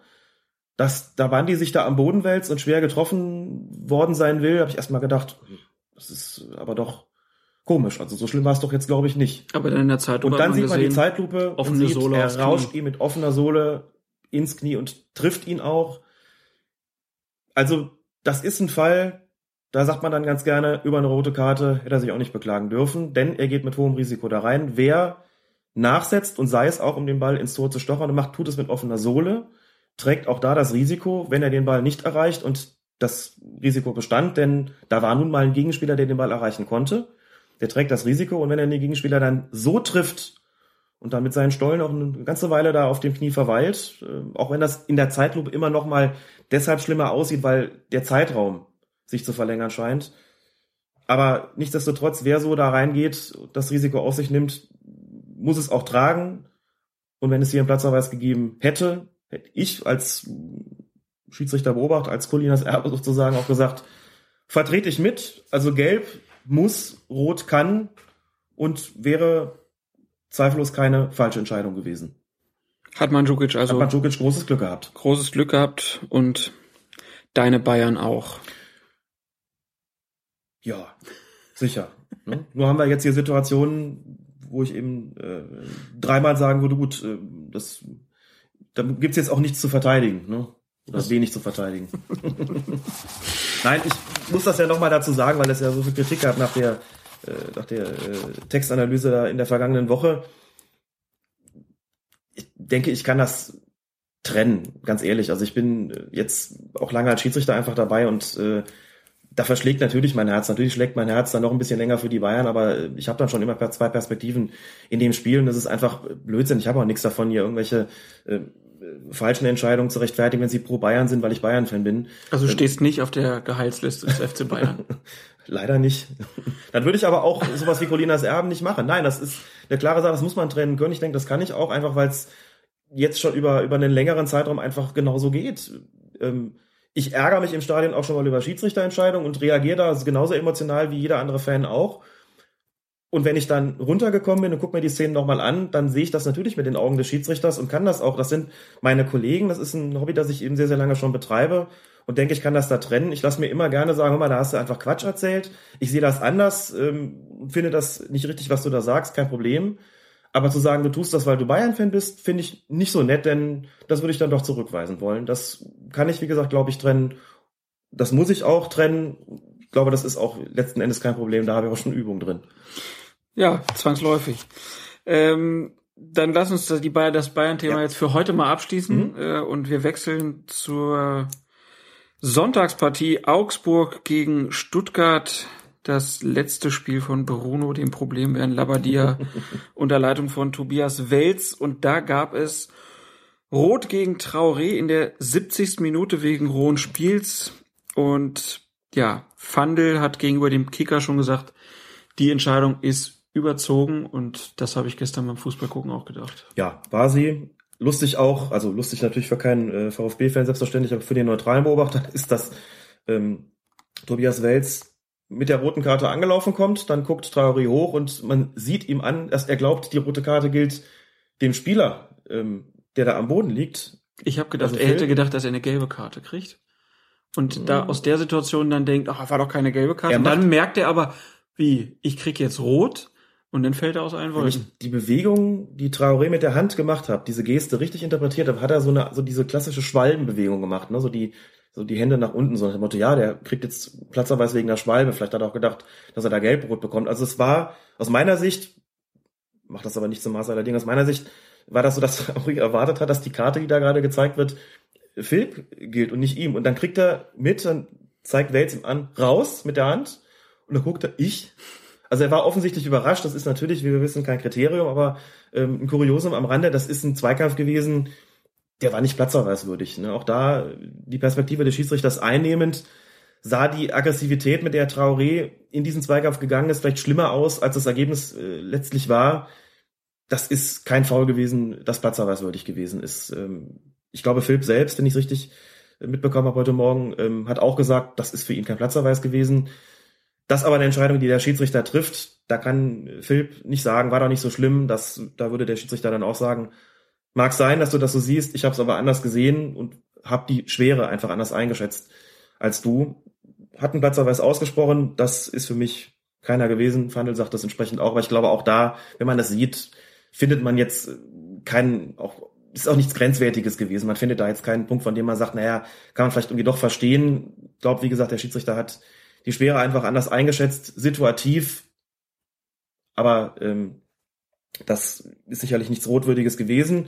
Es wird jetzt interessant sein zu sehen, wie das Sportgericht entscheidet, um mal eine Diskussion aufzugreifen, die es auch auf Twitter gegeben hat. Ist das jetzt ein Fall, wo es einen Freispruch geben kann? Nein, kann es nicht geben, weil nicht. er hat nicht nichts gemacht. Er hat nicht nichts gemacht, genau. Meine allerliebste Das ist eine wunderbare Formulierung. Formulierung. Er hat nicht nichts gemacht. So. Ja. Das heißt, es wird hier, würde ich schätzen, aber wie gesagt, wir kümmern uns in erster Linie nicht um die Sportgerichte, sondern um die Schiedsrichter. Ich glaube, es wird die Mindestsperre von einem Spiel geben und mehr nichts. Würde mich zumindest wundern, es sei denn, der Strafenkatalog sieht für äh, diese Form von rohem Spiel eine Mindeststrafe von zwei Spielen vor. Ist aber, glaube ich, nicht so, werden wir sehen. Aber den Freispruch wird es hier nicht geben. Da bin ich ganz sicher. Da gehen wir mal von aus. Aber ist denn jetzt Tobias Wels dran schuld, dass Bruno Labbadia rausgeschmissen wurde? 20 Minuten. Frage ist VfB-Fans, was sie davon halten. Nein, natürlich nicht. Ein Schiedsrichter ist nie schuld in der Trainerentlassung. Dann wechseln wir in die zweite Liga. Da gab's die Partie Erzgebirge Aue gegen Energie Cottbus und Schiedsrichter Christian Bandurski entschied auf Elfmeter für Cottbus. Das war auch schon falsch, weil äh, Pezzoni den Ball eigentlich nur wegspitzelte. Aber egal, es gab diesen Elfmeter und wir wollen jetzt über die Ausführung reden. Denn da gab's Fragen von Schnicks25 und Helojet über Twitter. Hätte der Schiedsrichter den Elfmeter wiederholen lassen müssen, weil der Schütze den Anlauf unterbrochen hat. Jetzt können wir die, für die Leute, die es vielleicht nicht gesehen haben, den Anlauf nochmal kurz erklären. Der Banovic läuft an und hält dann einmal wirklich inne und dann kommt die Schussbewegung. Hätte er wiederholen lassen müssen. Nein, das ist, gehört zu den, zu der Reihe Urban Myths, beziehungsweise zu den Regelauslegungen, die Geschichte sind. Es ist lange Zeit so gewesen, dass der Anlauf nicht unterbrochen werden durfte und wie es ist mit Regeln, die sehr lange bestehen. Man hat sie irgendwie noch im Kopf, kriegt vielleicht nicht so richtig mit, wann sie geändert worden sind. Das ist schon seit einer ganzen Weile nicht mehr so. Ich kann mir leider überhaupt nicht merken, wann Regeländerungen gegriffen haben, würde deswegen jetzt von der Erinnerung her tippen, zwei oder drei Jahre. Da wurde festgelegt, der Schütze darf ausdrücklich den Anlauf unterbrechen. Was er nicht darf, ist seine Schussbewegung abbrechen. Das bedeutet im Klartext, wenn der Schütze schon ausgeholt hat, darf er nicht sozusagen einfach dann über den, absichtlich über den Ball treten, hoffend, dass der Torwart sich in die Ecke wirft und dann nochmal das Bein zurückschwingen lassen, das Schussbein, und dann aus dem Stand den Elfmeter in die andere Ecke schieben. Das dürfte er nicht. Das gäbe eine Wiederholung dieses Strafstoßes. Was er aber darf, ist den, Ausdruck, den, den Anlauf unterbrechen, so wie Banovic es hier getan hat. Er also praktisch, bevor er ausgeholt hat zum Schuss, hat er nochmal gestoppt. Dann hat er ausgeholt, da hat er ja schon gestanden, zwangsläufig, wie es ist, wenn man abstoppt, und hat den Ball dann aus dem Stand in die Ecke geschoben. Und das ist zulässig. Also Anlauf unterbrechen, ja. Schussbewegung abbrechen oder schon quasi ausholen und dann nochmal das Ganze über den Ball treten und nochmal neu ausholen, das ist nicht zulässig. Das werden die meisten Schützen nochmal nicht machen, weil das Risiko, dass das daneben geht, sehr, sehr groß ist natürlich. Aber wie gesagt, die Anlaufunterbrechung, es einfach mal deutlich zu sagen, ist ein legitimes taktisches Mittel seit einigen Jahren beim Strafstoß. Das heißt, der war korrekt ausgeführt. Halten wir fest, Erzgebirge Aue hatte Pech, denn es gab Elfmeter, aber gegen den äh, gegen die Ausführung kann man nichts sagen. Genau. Und dann noch eine kurze Frage zum Spiel Fortuna Düsseldorf gegen VfL Bochum. Da gab es einen Zweikampf Butcher gegen Reisinger und Michael Weiner entschied für äh, auf Strafstoß für die Fortuna schon nach äh, sechs Minuten. Und der Twitterati Käsbrot möchte wissen, berechtigt oder nicht? Ja, ich denke, den kann man geben. Reisinger ist äh, ein, ein guter Spieler, ist übrigens auch Schiedsrichter oder war zumindest mal Schiedsrichter. Das heißt, er kennt die Perspektive auch. Ach, deswegen willst du also, dass er jetzt einen Elfmeter kriegt? Nein, das ist ganz interessant, weil es ja auch das Montagsspiel gab äh, zwischen Union Berlin und äh, Fortuna Düsseldorf. Da hat Reisinger keinen Strafstoß gegeben. Äh, Das war sicherlich eine umstrittene Entscheidung, da wurde er kurz gehalten. Ähm, Kein, da kein bekommen, hat meinst du? keinen bekommen, was habe ich gesagt? Gegeben. Also er war nicht als Schiedsrichter im Einsatz. Siehst du? Das schneiden wir mal nicht raus, sondern lassen das genau so stehen. Da hat er keinen bekommen. Königreich für meine Hirnwindung, die verstehe ich manchmal selbst nicht. also im Spiel Union Berlin gegen Fortuna Düsseldorf hat Reisinger keinen Strafstoß bekommen, obwohl er kurz gehalten worden ist. Eine Entscheidung, die ich vertretbar fand, weil ich den Eindruck hatte, er spekuliert sehr stark darauf, den zu bekommen und hätte aus meiner Sicht durchaus weiterlaufen können. Für mich war das kurze und nicht sehr heftige Halten nicht ursächlich für den Sturz, den er dann hingelegt hat. Den wollte er haben, wie man so sagt. Es ist aber auch eine Grenzentscheidung gewesen, keine Frage. Diese Entscheidung jetzt bei dem Spiel gegen den VfL Bochum war in gewisser Weise auch so eine. Reisinger ist geschickt. Er legt den Ball aus seiner Sicht rechts an Butcher vorbei, will links vorbeilaufen, Butcher steht also im Weg. Klar, was will zwei Spieler auch machen? Du guckst nach links, da läuft der Ball vorbei, rechts geht der Gegenspieler vorbei. So eine richtig aktive Bewegung hat der Butcher nicht gemacht. Er hat schon mehr ein Hindernis gebildet, aber wie gesagt, das ist schon eine, in der im gesamten Aktion gewesen. Da gehe ich mit der Entscheidung, den Strafstoß zu pfeifen, da auch mit. Er läuft dann an dem Butcher vorbei, der schon so ein bisschen, glaube ich, das, das Knie irgendwie rausgedreht hat, also einfach ein ähm, Hindernis war und Reisinger stürzt dann natürlich sehr spektakulär. Ähm, situativ, es reibt mal gesagt, keiner, den man geben muss. Situativ würde ich sagen, doch, das ist eine Gesamtsituation. Ähm, da würde ich ihn deutlich weniger vorwerfen wollen, den Elfmeter unbedingt gewollt zu haben, als beim Spiel bei Union Berlin alles in allem sind wir nochmal gerecht. Wir hatten zwei Situationen innerhalb von zwei Spielen mit Beteiligung von Reisinger. Einmal hat er keinen bekommen, einmal hat er einen bekommen. Ja, und den er bekommen hat, den er gegen Pfosten geschossen. Den er gegen Pfosten geschossen, ganz genau. Ich habe letzte Woche da von 50-50-Entscheidungen gesprochen. Da hat, aber gab es auch Leute, die berechtigterweise eingewandt haben, wenn es ihr 50-50 ist, dann muss man als Spieler immer mal drauf kalkulieren dürfen, dass das zweite 50 irgendwann auch mal zur Geltung kommt. Das ist bei Reisinger jetzt der Fall gewesen. Gehen wir mal mit äh, und sagen, okay, das ist in Ordnung. Daraus resultierte nichts, wie du richtig gesagt hast, aber kurz darauf fiel dann doch das 1 zu 0, das entscheidende Tor von Fortuna Düsseldorf. Das hat Reisinger dann aus dem Spiel herausgemacht. Herzlichen Glückwunsch dazu. Dann lass uns jetzt noch mal im Abschluss einmal kurz die acht Platzverweise durchgehen, weil es wurde ja dann gestern, ich sah zum Beispiel diese neue Talksendung äh, mittendrin bei Sport 1 mit Jörg von Torra und der versuchte da schon wieder zu skandalisieren, dass die Schiedsrichter doch alle völlig überfordert seien wieder. Deswegen lass uns einmal kurz die Abrechnung machen. Äh, Rot gegen Saljovic, berechtigt? Ja, keine Frage. Gelb-Rot gegen Coquelin? Nein. Also 1 zu 1. Rot gegen Memedi, Vogelzeigen? Ja. 2 zu 1 für die Schiedsrichter. Dann Rot gegen Hövedes? Ja. 3-1. Rot gegen Husti. Ja. 4-1. Gelb-Rot Fuchs. Ja. 5-1. Rot gegen Traoré. Nein. Ach, Anschlusstreffer 5 zu 2 und Luis Gustavo haben wir noch. Haben wir noch. Der war natürlich Klares auch Ja. deutlich. Also sechs berechtigt, zwei unberechtigt, davon aber eins auch gelb-rot, wo halt die zweite gelbe Karte dann fraglich war. Also können wir sagen, eine grobe Fehlentscheidung gegen eine auch so grob dann auch wieder nicht halt falsch bewertet die Situation. Ähm, also steht's dann doch nicht so schlecht um unsere Schiedsrichter. Nein, also das ist insgesamt, also jetzt kann man bei 6 zu 2 sagen, 8 zu 0 wäre schöner, aber das spricht natürlich klar gegen eine Äußerung, dass die Schiedsrichter überfordert seien. Das ist ein Spieltag gewesen mit auffällig vielen intensiven Spielen, wo es zur Sache gegangen ist, vor allen Dingen bei Hoffenheim gegen Freiburg und bei Hannover gegen Schalke, das äh, muss man einfach so sagen. Und man kann ja auch nichts dafür, dass das Saliovic dem eine runterfällt. Eben, also ich meine, was, was geht in so einem Spieler vor? Da kann ich da, es ist ja Unsinn, also dann dem, dem Schiedsrichter vorzuwerfen, dass er überfordert ist. Was soll er denn machen? Überfordert ist ja Sali- Saliovic gewesen. Ich meine, er hat gerade ein Tor geschossen und haut einem einer runter. Was ist das denn? Ich bin heute so gut drauf, ich könnte wieder wahllos Menschen ohrfeigen. Also, das ist einfach Quatsch. Das ist auch Quatsch, was so ein Torradar sagt. Das ist eine gute Bilanz gewesen. Ich finde das insgesamt auch äh, wirklich schwierigen Spielen haben die Schiedsrichter sich mehr als achtbar geschlagen. Wir können über einzelne Entscheidungen immer diskutieren. Wir haben jetzt hier sehr häufig auch gesagt, dass wir Zeitlupenwissen veranschlagt haben. Das muss man immer berücksichtigen, dass das Entscheidungen sind. Da kann man nicht mal so eben sagen, Däumchen hoch oder Däumchen runter. Da muss man immer auch berücksichtigen, was hatten die Schiedsrichter für eine Perspektive. Das ist unsere Aufgabe hier auch, da einfach auch um Verständnis zu werben und zu sagen, so ist das nun mal.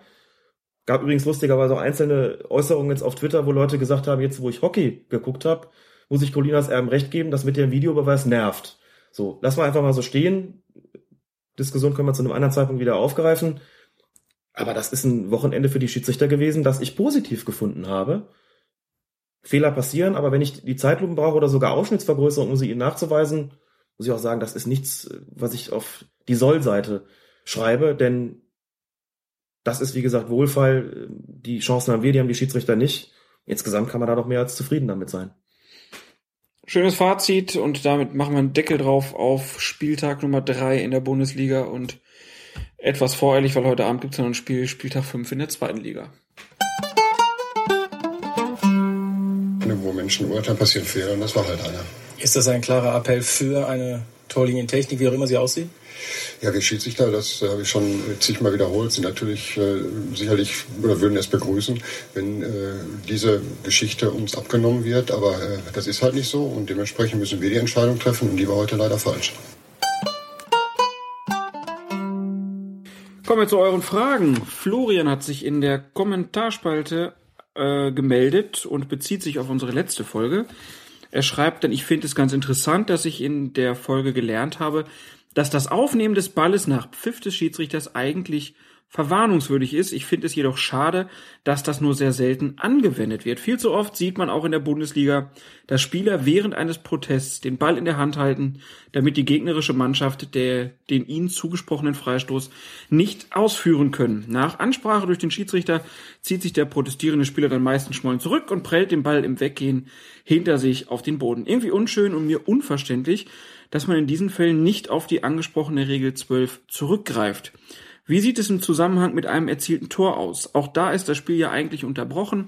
Wer darf den Ball streng genommen aus dem Tor holen? Hier gibt es oft genug unschöne Szenen, wenn ein Torhüter den Ball festhalten möchte. Ja, Im Prinzip zwei unterschiedliche Aspekte. Ich würde jetzt aber aufgrund der Aktualität mit Herrn Zaliovic mhm. nochmal fragen, durfte der da eigentlich den Ball in der Hand nehmen nach dem Strafstoß? Regeltechnisch gesehen ist es zunächst mal so, dass das Spiel nicht verzögert werden darf. Also die Wiederaufnahme des Spiels, um genau zu sein, nicht verzögert werden darf. In der Regel wird es ja der Tor sein, der den Ball da festhält. Es kommt, glaube ich, eher selten vor, dass der Torschütze den Ball aus dem Tor holt und den festhält und die verteidigende Mannschaft diejenige ist, die ihn zurückerobern möchte. Also es gibt jetzt keine Regel, die besagt, der eine darf es, der andere nicht. Wichtig ist, dass das nicht verzögert wird und das ist letztlich auch der Punkt, gegen den eingeschritten wird. Die Spielverzögerung und gegebenenfalls, wenn es zu weiteren Unsportlichkeiten kommt, also in Form von irgendwelchen Schubsereien oder ähnlichem, dann kann auch das ein Punkt sein, der bestraft wird. Ja, also wenn ich das Gefühl habe, der Torwart hält den jetzt fest, dann könnte ich dem den Vorwurf machen, er sorgt jetzt dafür, dass es nicht schnell weitergehen kann. Außerdem provoziert er sozusagen den Gegner ja damit, indem er äh, diese Spielfortsetzung verhindert, die daran besteht, den Ball zum Anschlusskreis zu tragen und dort schnell weiterzumachen. Das muss man als Schiedsrichter beobachten und als Schiedsrichter muss man sich da entscheiden, wer sorgt denn jetzt hier gerade für den Ärger verzögert einer, sorgt er für Unsportlichkeiten, begeht er welche und dann situativ entscheiden. Die Regeln legen das so nicht fest. Mhm. Im Falle von Salirovic ist es so gewesen, der holt sich den Ball da raus, dann wollen die Verteidiger den aus irgendwelchen Gründen wieder haben. Klar, ist ja im Grunde auch ihrer, ne, für, weil sie damit Anschluss machen wollen. Gut, und ähm, letztlich hat sich das Ganze dann ja dahingehend geklärt, dass es Rot wegen der Ohrfeige gegeben hat. Ansonsten ähm, wäre Salirovic da auch ein Fall gewesen für eine gelbe Karte. Ähm, denn sich da unmittelbar vor denen zum Jubeln aufzubauen, den Ball noch festzuhalten und einfach provozierend aufzutreten, geht schon in den Bereich der Unsportlichkeit. Das muss man, wie gesagt, situativ beurteilen, wie das ähm, gewesen ist. Das ist das eine. Das andere ist dieses den Ball mitnehmen, dann hochwerfen oder auf den Boden äh, dotzen. Ähm, das steht natürlich in der Regel relativ apodiktisch drin. Verwarnt wird, wer den Ball da mitnimmt. Sozusagen, dass auch hier der, der fußballkulturelle Code dafür sorgt, dass Spielräume entstehen bei der Auslegung solcher Sachen. Man will ja auch nicht eine Flut von gelben Karten haben.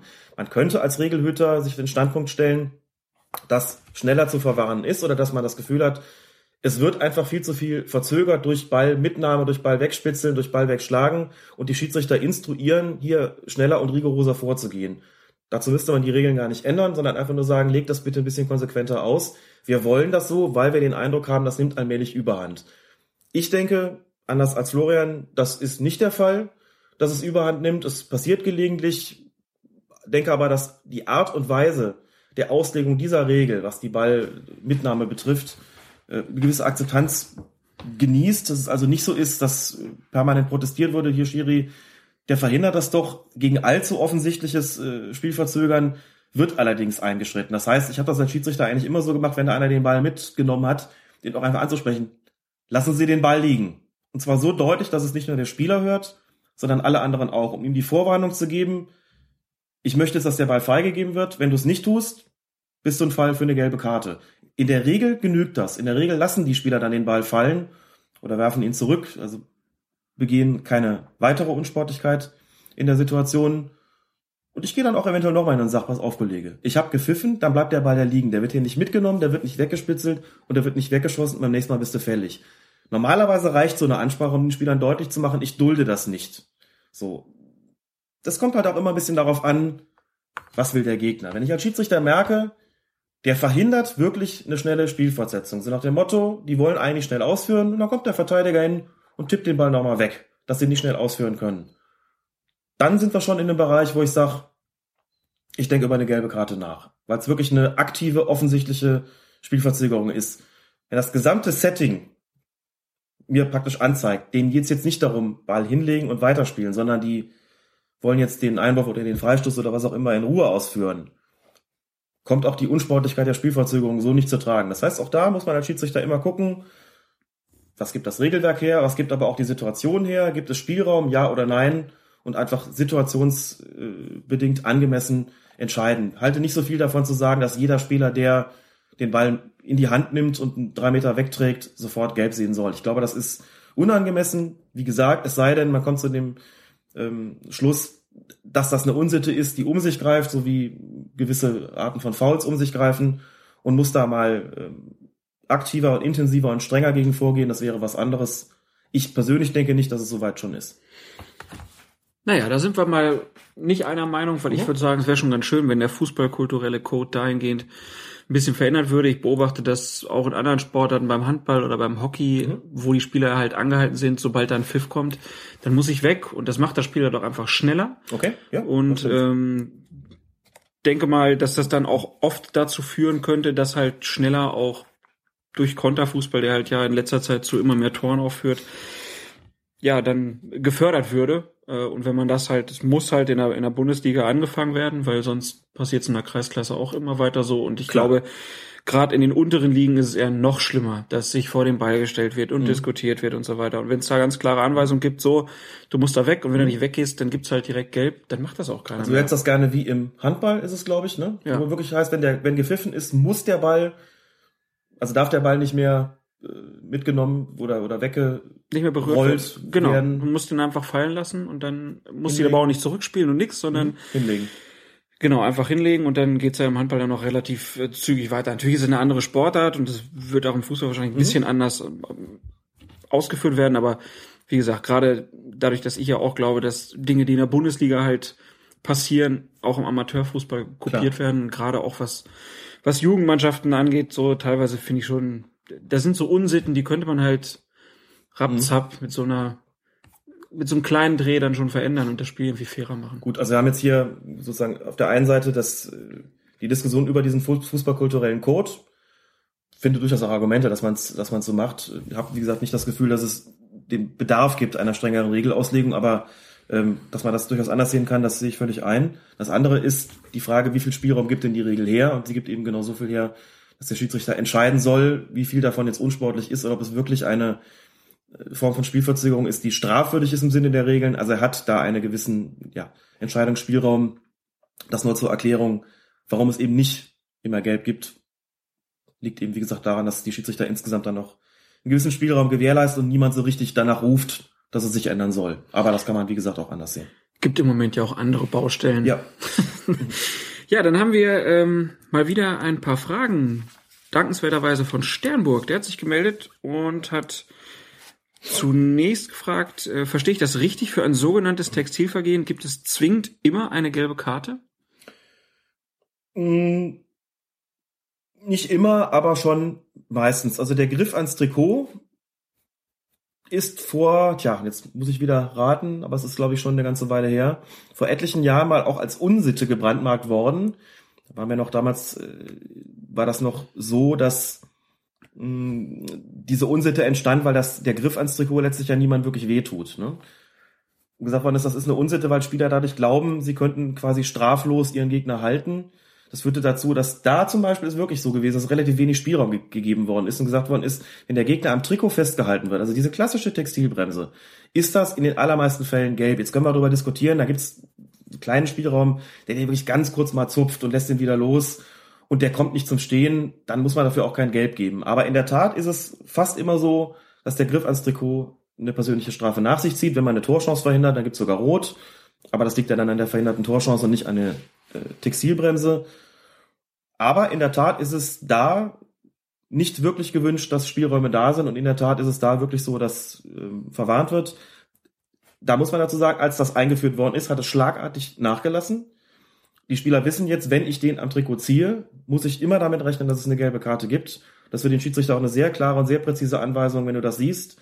Und der verhindert damit irgendwas. Wie gesagt, wenn der weiterlaufen kann und der stoppt den dadurch nicht, dann muss er der Schiedsrichter nicht, äh, nicht agieren, muss er nicht reagieren auch darauf.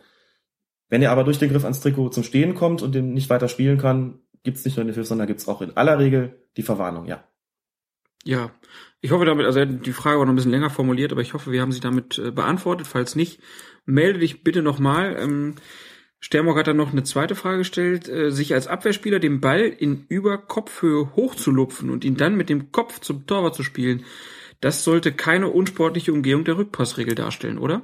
Das ist korrekt. Ähm, letztlich ist es immer so ein, so ein Grenzbereich bei der Geschichte. Wann wird denn da irgendwas unsportlich umgangen? Also diese Rückpassregel und wann nicht?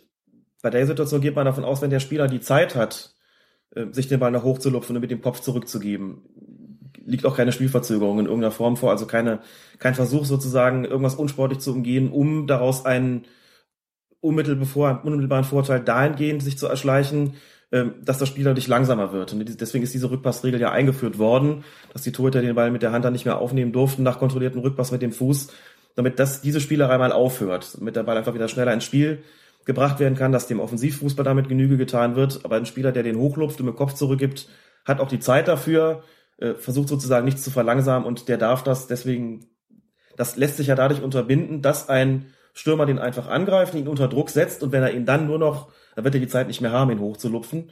Äh, falls doch, ist er auch an der Stelle nicht zu bestrafen. Falls er die Zeit nicht mehr hat, muss er sich überlegen, wie er sich aus dieser Bedrängnis befreit. Insofern kommt da die Unsportlichkeit tatsächlich nicht zum Tragen.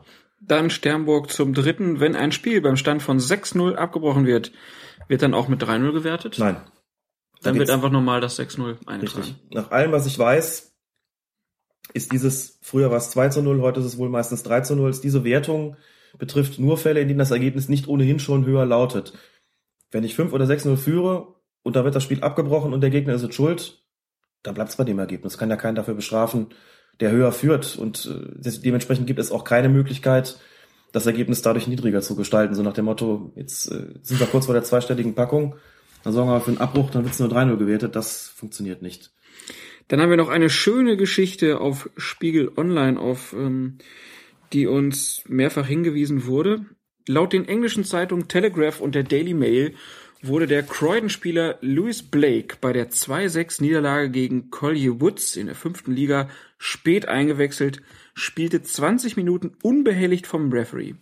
Doch dann entdeckte der Schiedsrichter, dass Blakes Unterwäsche farblich nicht zu seiner Fußballhose passte, was ja nicht erlaubt ist. Er schickte Blake vom Platz, damit sich dieser der unpassenden Unterwäsche doch bitte entledige. In Ermangelung eines Ersatzes zog sich Blake die Unterhose einfach aus, kam nur noch mit der Fußballhose bekleidet zurück und wollte wieder aufs Spielfeld. Doch der Schiedsrichter wollte es genau wissen und verlangte einen Beweis, dass die farblich unpassende Unterhose abgelegt sei. Wahrscheinlich erwartete er den Anblick von Ersatzunterwäsche und war deshalb geschockt, als Blake seine Fußballhose lüftete. Er zeigte ihm die rote Karte. Jetzt dann die Frage von den Hinweisgebern Klaus Deger auf Facebook, Elzenheimer und Gitzlepnivre, was Erwin Pelz sich äh, rückwärts gelesen bedeutet bei Twitter. War diese Entscheidung vom Schiedsrichter korrekt? Gehen wir mal davon aus, dass alles auch genauso passiert ist, wie es da steht. Müssen wir ja. Müssen wir ja. Dann zunächst mal zu sagen, die Unterziehhosen, hier steht immer Unterhose, ich weiß jetzt nicht, also offenbar ähm, hatte der nicht nur diese Radlerhose an oder eben keine Radlerhose, sondern eine besonders lange Unterhose, die darunter hervorguckte. Das ist übrigens wichtig, denn das ist natürlich so, die heutige Generation von, von Sporthosen, die man hat, ist ja schon relativ lang. Nicht mehr wie in den 80ern, wo die ganz knapp waren. Also ähm, eine Unterhose, die da drunter hervorguckt, kann ich mir schon fast nicht vorstellen. Aber gut, vielleicht hat er ja irgendwie so eine... Eine lange Boxershorts. Besonders lange Boxershorts. Jetzt muss man natürlich dazu sagen, welche Farbe die Unterhose unter einer Sporthose hat, ist nicht entscheidend, solange sie nicht hervorguckt. Ne? Also diese Thermo- oder Radlerhosen, die müssen dieselbe Farbe haben, die gleiche Farbe haben wie die, wie die Haupthose. Da kennen wir noch, Ian Robben hatte ja im Winter, in den Wintermonaten immer diese schlabbrige graue Hose an. Das durfte er dann irgendwann nicht mehr. Da wurde ja gesagt, nee, nee, bitte auch hier bei den Jogginghosen die Farbe der Haupthose. Seitdem sind die bei ihm rot für den Fall, dass das Heimtrikot und die Heimhose angezogen werden. Also hier sagt der Schiedsrichter, das geht also nicht, bitte wechseln. Damit tut er der Regel sozusagen Genüge. Könnt jetzt sagen, das ist ein bisschen Korinthen gekackt, aber So steht es tatsächlich drin. So, und jetzt ist halt die große Frage. Der Spieler kommt zurück, der Schiedsrichter will das prüfen. Ich würde ja schon sagen, da genügt eigentlich eine einfache In-Augenscheinnahme. Da sehe ich ja, ob da noch was drunter hervorlugt oder nicht. Guck also gar nicht. Und jetzt kommen wir an den entscheidenden Punkt.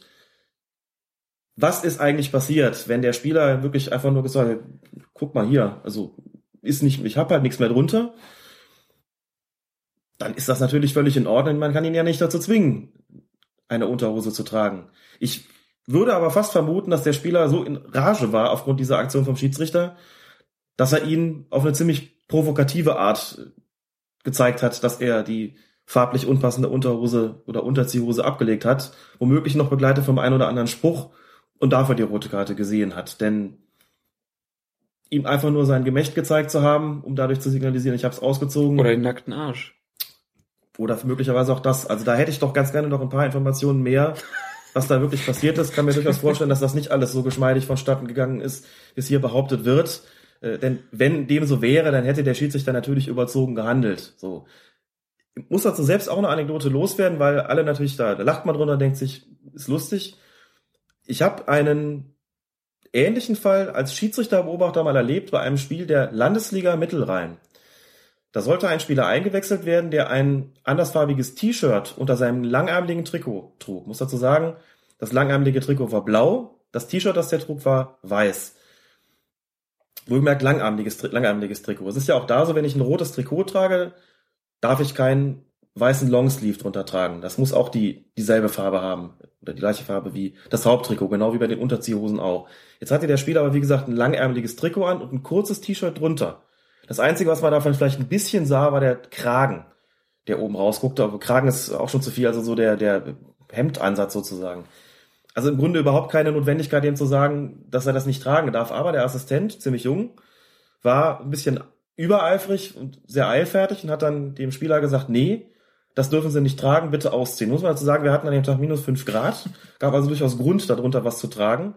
Der Spieler hatte auch kein, Pass, kein, kein farblich passendes äh, T-Shirt äh, zur Hand, das er also unter sein blaues, langärmeliges Trikot anziehen konnte.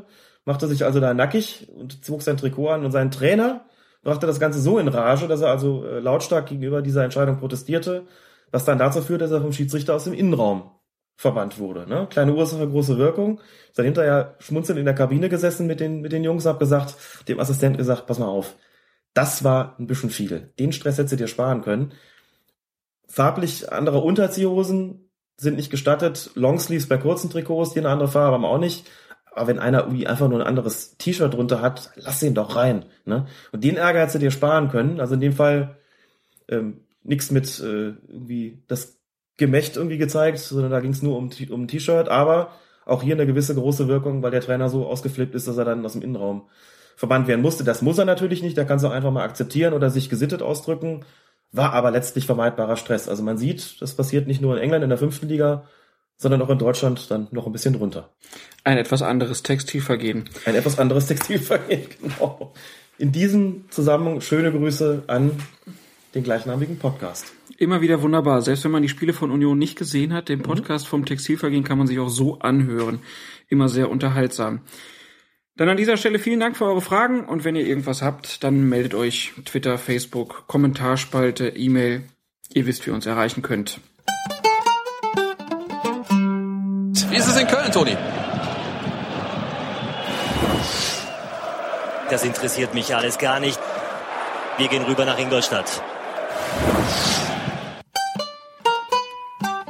Folge 32 von Colinas Erben neigt sich dem Ende zu und wir sind ja nicht nur ein Schiedsrichter-Podcast, sondern wir sind auch einer der führenden Mode-Podcasts und deswegen können wir jetzt an dieser Stelle schon mal über die neuen Schiedsrichter-Trikots sprechen, die ab Januar äh, 2014 wohl lieferbar sind und dann auch die Trikots für die WM in Brasilien sind.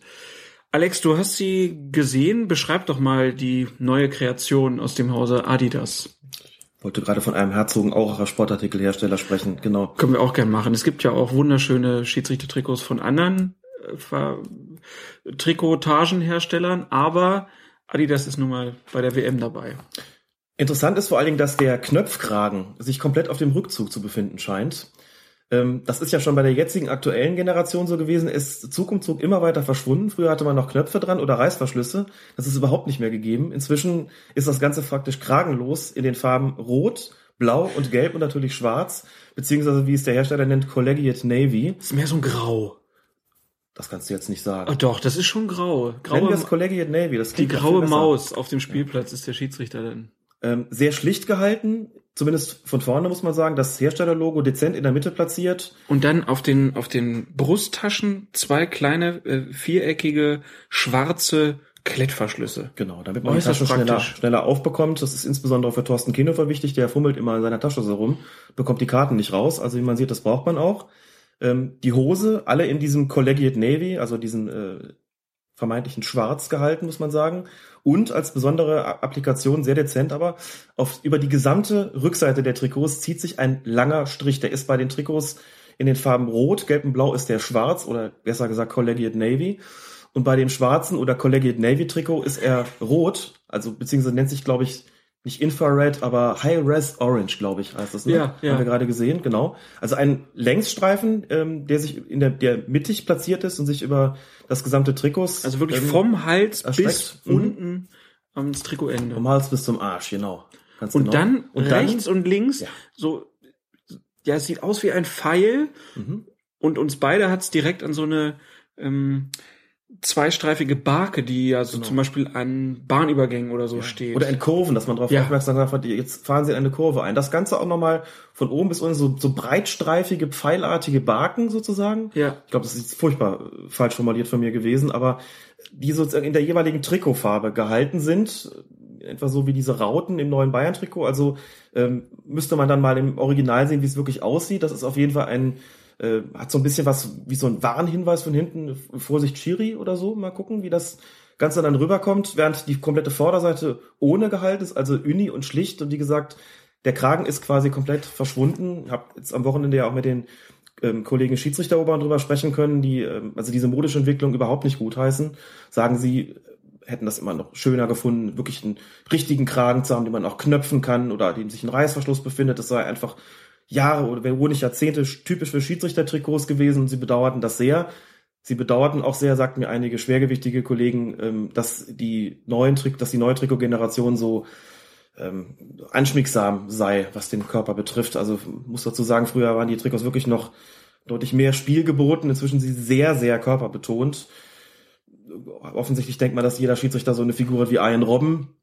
Man verschwindet also nicht mehr darin. Ähm, es wird also gnadenlos werden, äh, sagen wir mal, konditionelle Defizite auch am Trikot offensichtlich. Das ist dann vielleicht nicht ganz so nett, muss man sagen. Die Farben nochmal, äh, wir haben dieses Grau, wir haben Rot, wir haben Gelb und äh, so, ein- so ein Schlüpfer Hellblau. Mhm. Warum eigentlich immer so komische Farben? Was hättest du denn gerne? Naja, man, muss es kann ja auch mal ein, das alte Grün, was wir zum Beispiel mal hatten eine Zeit lang, das fand ich ganz gut. Grün fehlt mir. Ne? Grün haben wir lange nicht mehr gehabt. Bei Ja. der äh, Kollektion der dieses Trikotherstellers gibt es nur von anderen. Und ganz dann offensichtlich. muss, muss das ja auch nicht, muss ja alles immer so grell sein. Warum muss der Schiedsrichter, warum muss der immer wie so eine Litfaßsäule? Dann noch mit einem Pfeil hinten drauf. Also Mhm. ich bin sehr skeptisch. Die, ich meine, ist ja ganz clever, dass man versucht, das mit diesen grauen Socken und der grauen Hose jetzt aufzufangen, aber Also das ist ja, wie gesagt, für mich ist das auch, jetzt muss ich jetzt wirklich nochmal intervenieren. Das ist nicht grau, das ist irgendwas zwischen Anthrazit und Schwarz. Aber sag nicht grau dafür, das ist nicht grau. So. ähm, zunächst mal hat man natürlich Farben gewählt, die möglichst wenig mit den Trikots der Spieler in Konflikt kommen und den Trikots der Torhüter. Man kann argumentieren, dass es ein bisschen zu leuchtend vielleicht ist. Jetzt bei der gegenwärtigen Kollektion hast du noch so einen, ja, so einen Schlafanzug, wirklich grau, also auch so ein helles Grau oder irgendwas, das ins, ins leicht hellblaue tendiert. Aber wie gesagt, mich persönlich eher an so ein Schlafanzug-Oberteil erinnert. Wie gesagt, man sucht sich die Farbe schon so aus, dass man sie auch anziehen kann, ohne da groß in Konflikt zu geraten. Natürlich kann ich mit dem gelben Trikot, was auch jetzt rauskommt, äh, niemals ein Spiel von Borussia Dortmund pfeifen. Das kommt auf jeden Fall ähm, in Konflikt. Aber das Rot, das so ins Orangene tendiert, damit pfeift man dann vielleicht nicht die holländische Nationalmannschaft, aber Mannschaft mit rotem Trikot, das ist vielleicht dann doch äh, denkbar. Müsste man vielleicht alles nochmal im, im, auch in der Praxis sehen. Bin auch schon sehr ge äh, gespannt, ähm, wenn diese neue Kollektion vorgeführt wird. Ich bin ja auch sehr dafür, dass man wirklich so eine Eröffnungsveranstaltung dann damit äh, macht und äh, akti amtierende aktive Schiedsrichter als, als Models dafür verwendet. diese Trikotkollektion zeigen, aber den Gefallen hat man uns bis jetzt noch nicht getan. Früher war das irgendwie immer so, da kamen die neuen Trikots auch irgendwie nicht im Januar raus, sondern die wurden gerne mal präsentiert beim DFB-Pokal-Endspiel. Und da kann ich mich erinnern, vor einigen Jahren hat Herbert Fandl mal ein neues Adidas-Trikot präsentiert. Das Problem war damals, dass sie tatsächlich vergessen hatten, der Hose, also der, der neuen Schiedsrichterhose damals ähm, eine Gesäßtasche zu verpassen. Nein, nicht eine Gesäßtasche, die hatten sie, ist nicht, ist nicht wahr. Der hatten sie vergessen, Seitentaschen zu verpassen. Die hatte nur eine Gesäßtasche. Und damit sollte Fandel dann auflaufen. Jetzt muss man dazu sagen, in der Gesäßtasche haben immer noch viele Schiedsrichter die rote Karte. In den Seitentaschen hat man in der Regel die Wählmarke und vielleicht noch eine Ersatzpfeife. Oder ein bisschen Kleingeld, falls man mal eine Halbzeit ein Bierchen kaufen will. Oh, genau. Oder das. Wenn die Seitentaschen fehlen, dann fehlt dem Schiedsrichter auch was, weil er eben nichts mehr hat, in das er seine Wählmarke tun kann oder seine Pfeife, beziehungsweise er müsste dann andere Taschen dafür verwenden. Das mögen viele nicht und das hat damals dazu geführt, dass Herbert Fandl zwar im neuen Trikot das DFB-Pokal im Spiel gepfiffen hat, aber in der alten Hose. Weil er sagte, ich verzichte doch nicht auf meine Taschen und Adidas hat es damals nicht geschafft, rechtzeitig eine Hose mit Seitentaschen an den Start zu bringen. So ein Kuriosum, das hat man auch gesehen. Das wollte modisch nicht so richtig zueinander passen. Kann darüber diskutieren, ob Herbert Fandl überhaupt in der Lage ist. Aber gut, das ist eine andere Frage.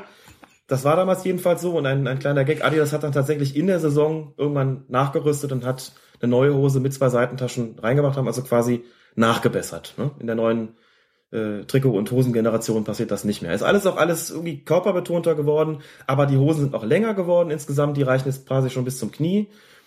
Die Strümpfe lässt man ja dann knapp unterhalb des Knies ähm, aufhören.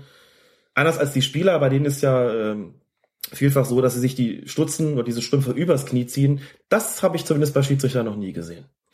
Die krempeln die immer noch unterm Knie um. Es wird alles passieren. Es wird alles passieren. Und andersfarbige Schuhe sind unter Schiedsrichtern auch verpönt. Ich weiß nicht, ob wir es schon mal gesagt haben. Also als Schiedsrichter hat man schon Schuhe zu tragen, die überwiegend schwarz sind. Also da wirst du kein Flieder und kein Neon-Orange sehen. Normalerweise. Wird nicht gerne gesehen. Zumindest nicht in den Profiligen. Ja, zu Recht auch. Ja, finde ich auch. Aber, ganz konservativ. aber ansonsten, die Schiedsrichter sind dann schon auch gerne Käufer. Da gibt's schon jede Saison ein neues Trikot. Und das wird ja dann auch gerne von dem Verein bezahlt. So einmal im Jahr gibt's dann so ein Gerne ist, ist so eine Sache. Also, naja, aber es wird halt übernommen. Es ist tatsächlich so, dass da ein Markt entdeckt worden ist. Der ist in Deutschland ja auch nicht ganz klein. Wir sind, glaube ich, so, weiß nicht, 75, 78.000 Schiedsrichter und indem man wirklich jedes Jahr, alle anderthalb Jahre, alle zwei Jahre es wechselt so ein bisschen neue Genera Trikotgeneration auf den Markt wirft, weckt man natürlich auch bei Schiedsrichtern die Bedürfnisse, insbesondere bei denen, die als Gespann rausfahren. Ne? In den unteren Klassen pfeift man alleine. Da ist es nicht wichtig, welche Trikots man trägt. Man muss auch nicht, da geht es nicht um das einheitliche ähm, Auftreten. Wenn ich als Gespann wegfahre, äh, wie gesagt, sieht man heute schon mal, dann hat der eine irgendwie das aktuelle Gelbe und der andere Assistent vielleicht, der hat da vielleicht das aus der Kollektion davor und der nächste ist vielleicht, hat vielleicht irgendwie nicht so viel Geld oder der Verein mag das nicht dauernd zahlen, hat er vielleicht ein noch älteres gelbes Trikot, das ist dann schon nicht mehr einheitlich. Also ist auch schwierig, muss man sagen. Und gleichzeitig wird natürlich so ein, also kaufen gerade die, die Schiedsrichter den oberen Amateurklassen müssen damit im Prinzip immer nachrüsten. Ähm, sieht auch nicht gut aus und, und wirkt auch nicht so gut, muss man sagen, wenn ein Schiedsrichter in der ähm, Regionalliga oder in der Verbandsliga äh, mit einem Trikot aus der vergangenen äh, Trikotgeneration aufläuft. Also da muss es schon immer der neueste Schrei sein. Man zeigt damit eben auch an als Schiedsrichter, dass man up-to-date ist und modebewusst. Modebewusst. Und das sind wir hier bei Colinas Erben ja auch. Selbstverständlich. Immer sehr gerne und wir sind gespannt, was ihr von diesen neuen... In dem Zusammenhang auch ein Hinweis auf den T-Shirt-Shop von Focus Fußball. Ah ja. In dem man ein T-Shirt erwerben kann von Colinas Erben in einem satten Grün, wie sich das gehört, mit einer sehr netten Aufschrift. Wir werden es verlinken jetzt mit dem Podcast. Schaut mal rein, es gibt auch schon die ersten Besteller. Wir verraten euch, das sieht totschick aus. ihr braucht es, ihr wisst es bloß noch nicht. Ja, ähm, absolut. Vielen Dank äh, für diesen Hinweis noch. Da hätte ich jetzt fast wieder vergessen. Ende. Und ähm, dann sind wir auch am Ende dieser Podcast-Folge. Ähm, grüßen ganz herzlich den Jens, der uns diesen äh, wunderbaren Aufsager da äh, gemacht hat, der Macher von stadioncheck.de. Und wenn ihr da mal Lust zu habt und uns da vielleicht zwei, drei Zeilen so aufsprechen wollt, könnt ihr uns ja als MP3 einfach zuschicken. Kann man ja mit jedem Handy oder Laptop mittlerweile aufnehmen. Da freuen wir uns sehr drüber. Ganz genau. Und sagen das auch, dass es so ist und sagen auch, dass es von Jens von Stadioncheck ist. Denn das, was Jens so produziert, übernehmen auch gerne mal andere, die dann nicht sagen oder schreiben, dass es so ist. Möchte keine Namen nennen, aber wir tun es selbstverständlich. Ja, es wäre auch dreist, wenn man das einfach übernehmen würde, ohne es zu sagen. Das finde ich jetzt aber geschnattert von dir. Gut, in diesem Sinne, Alex, vielen Dank. Ja, herzlich gerne, wie immer. Und äh, wie der Lateiner sagt, auch allen Hörern, Grazia Patricia und bis zum nächsten Mal. Tschö. Scheiße ist es! Ja! Koferschiedsrichter. Skandal! So ein Beschiss, du! Da wird doch mal alles gemacht hier, du!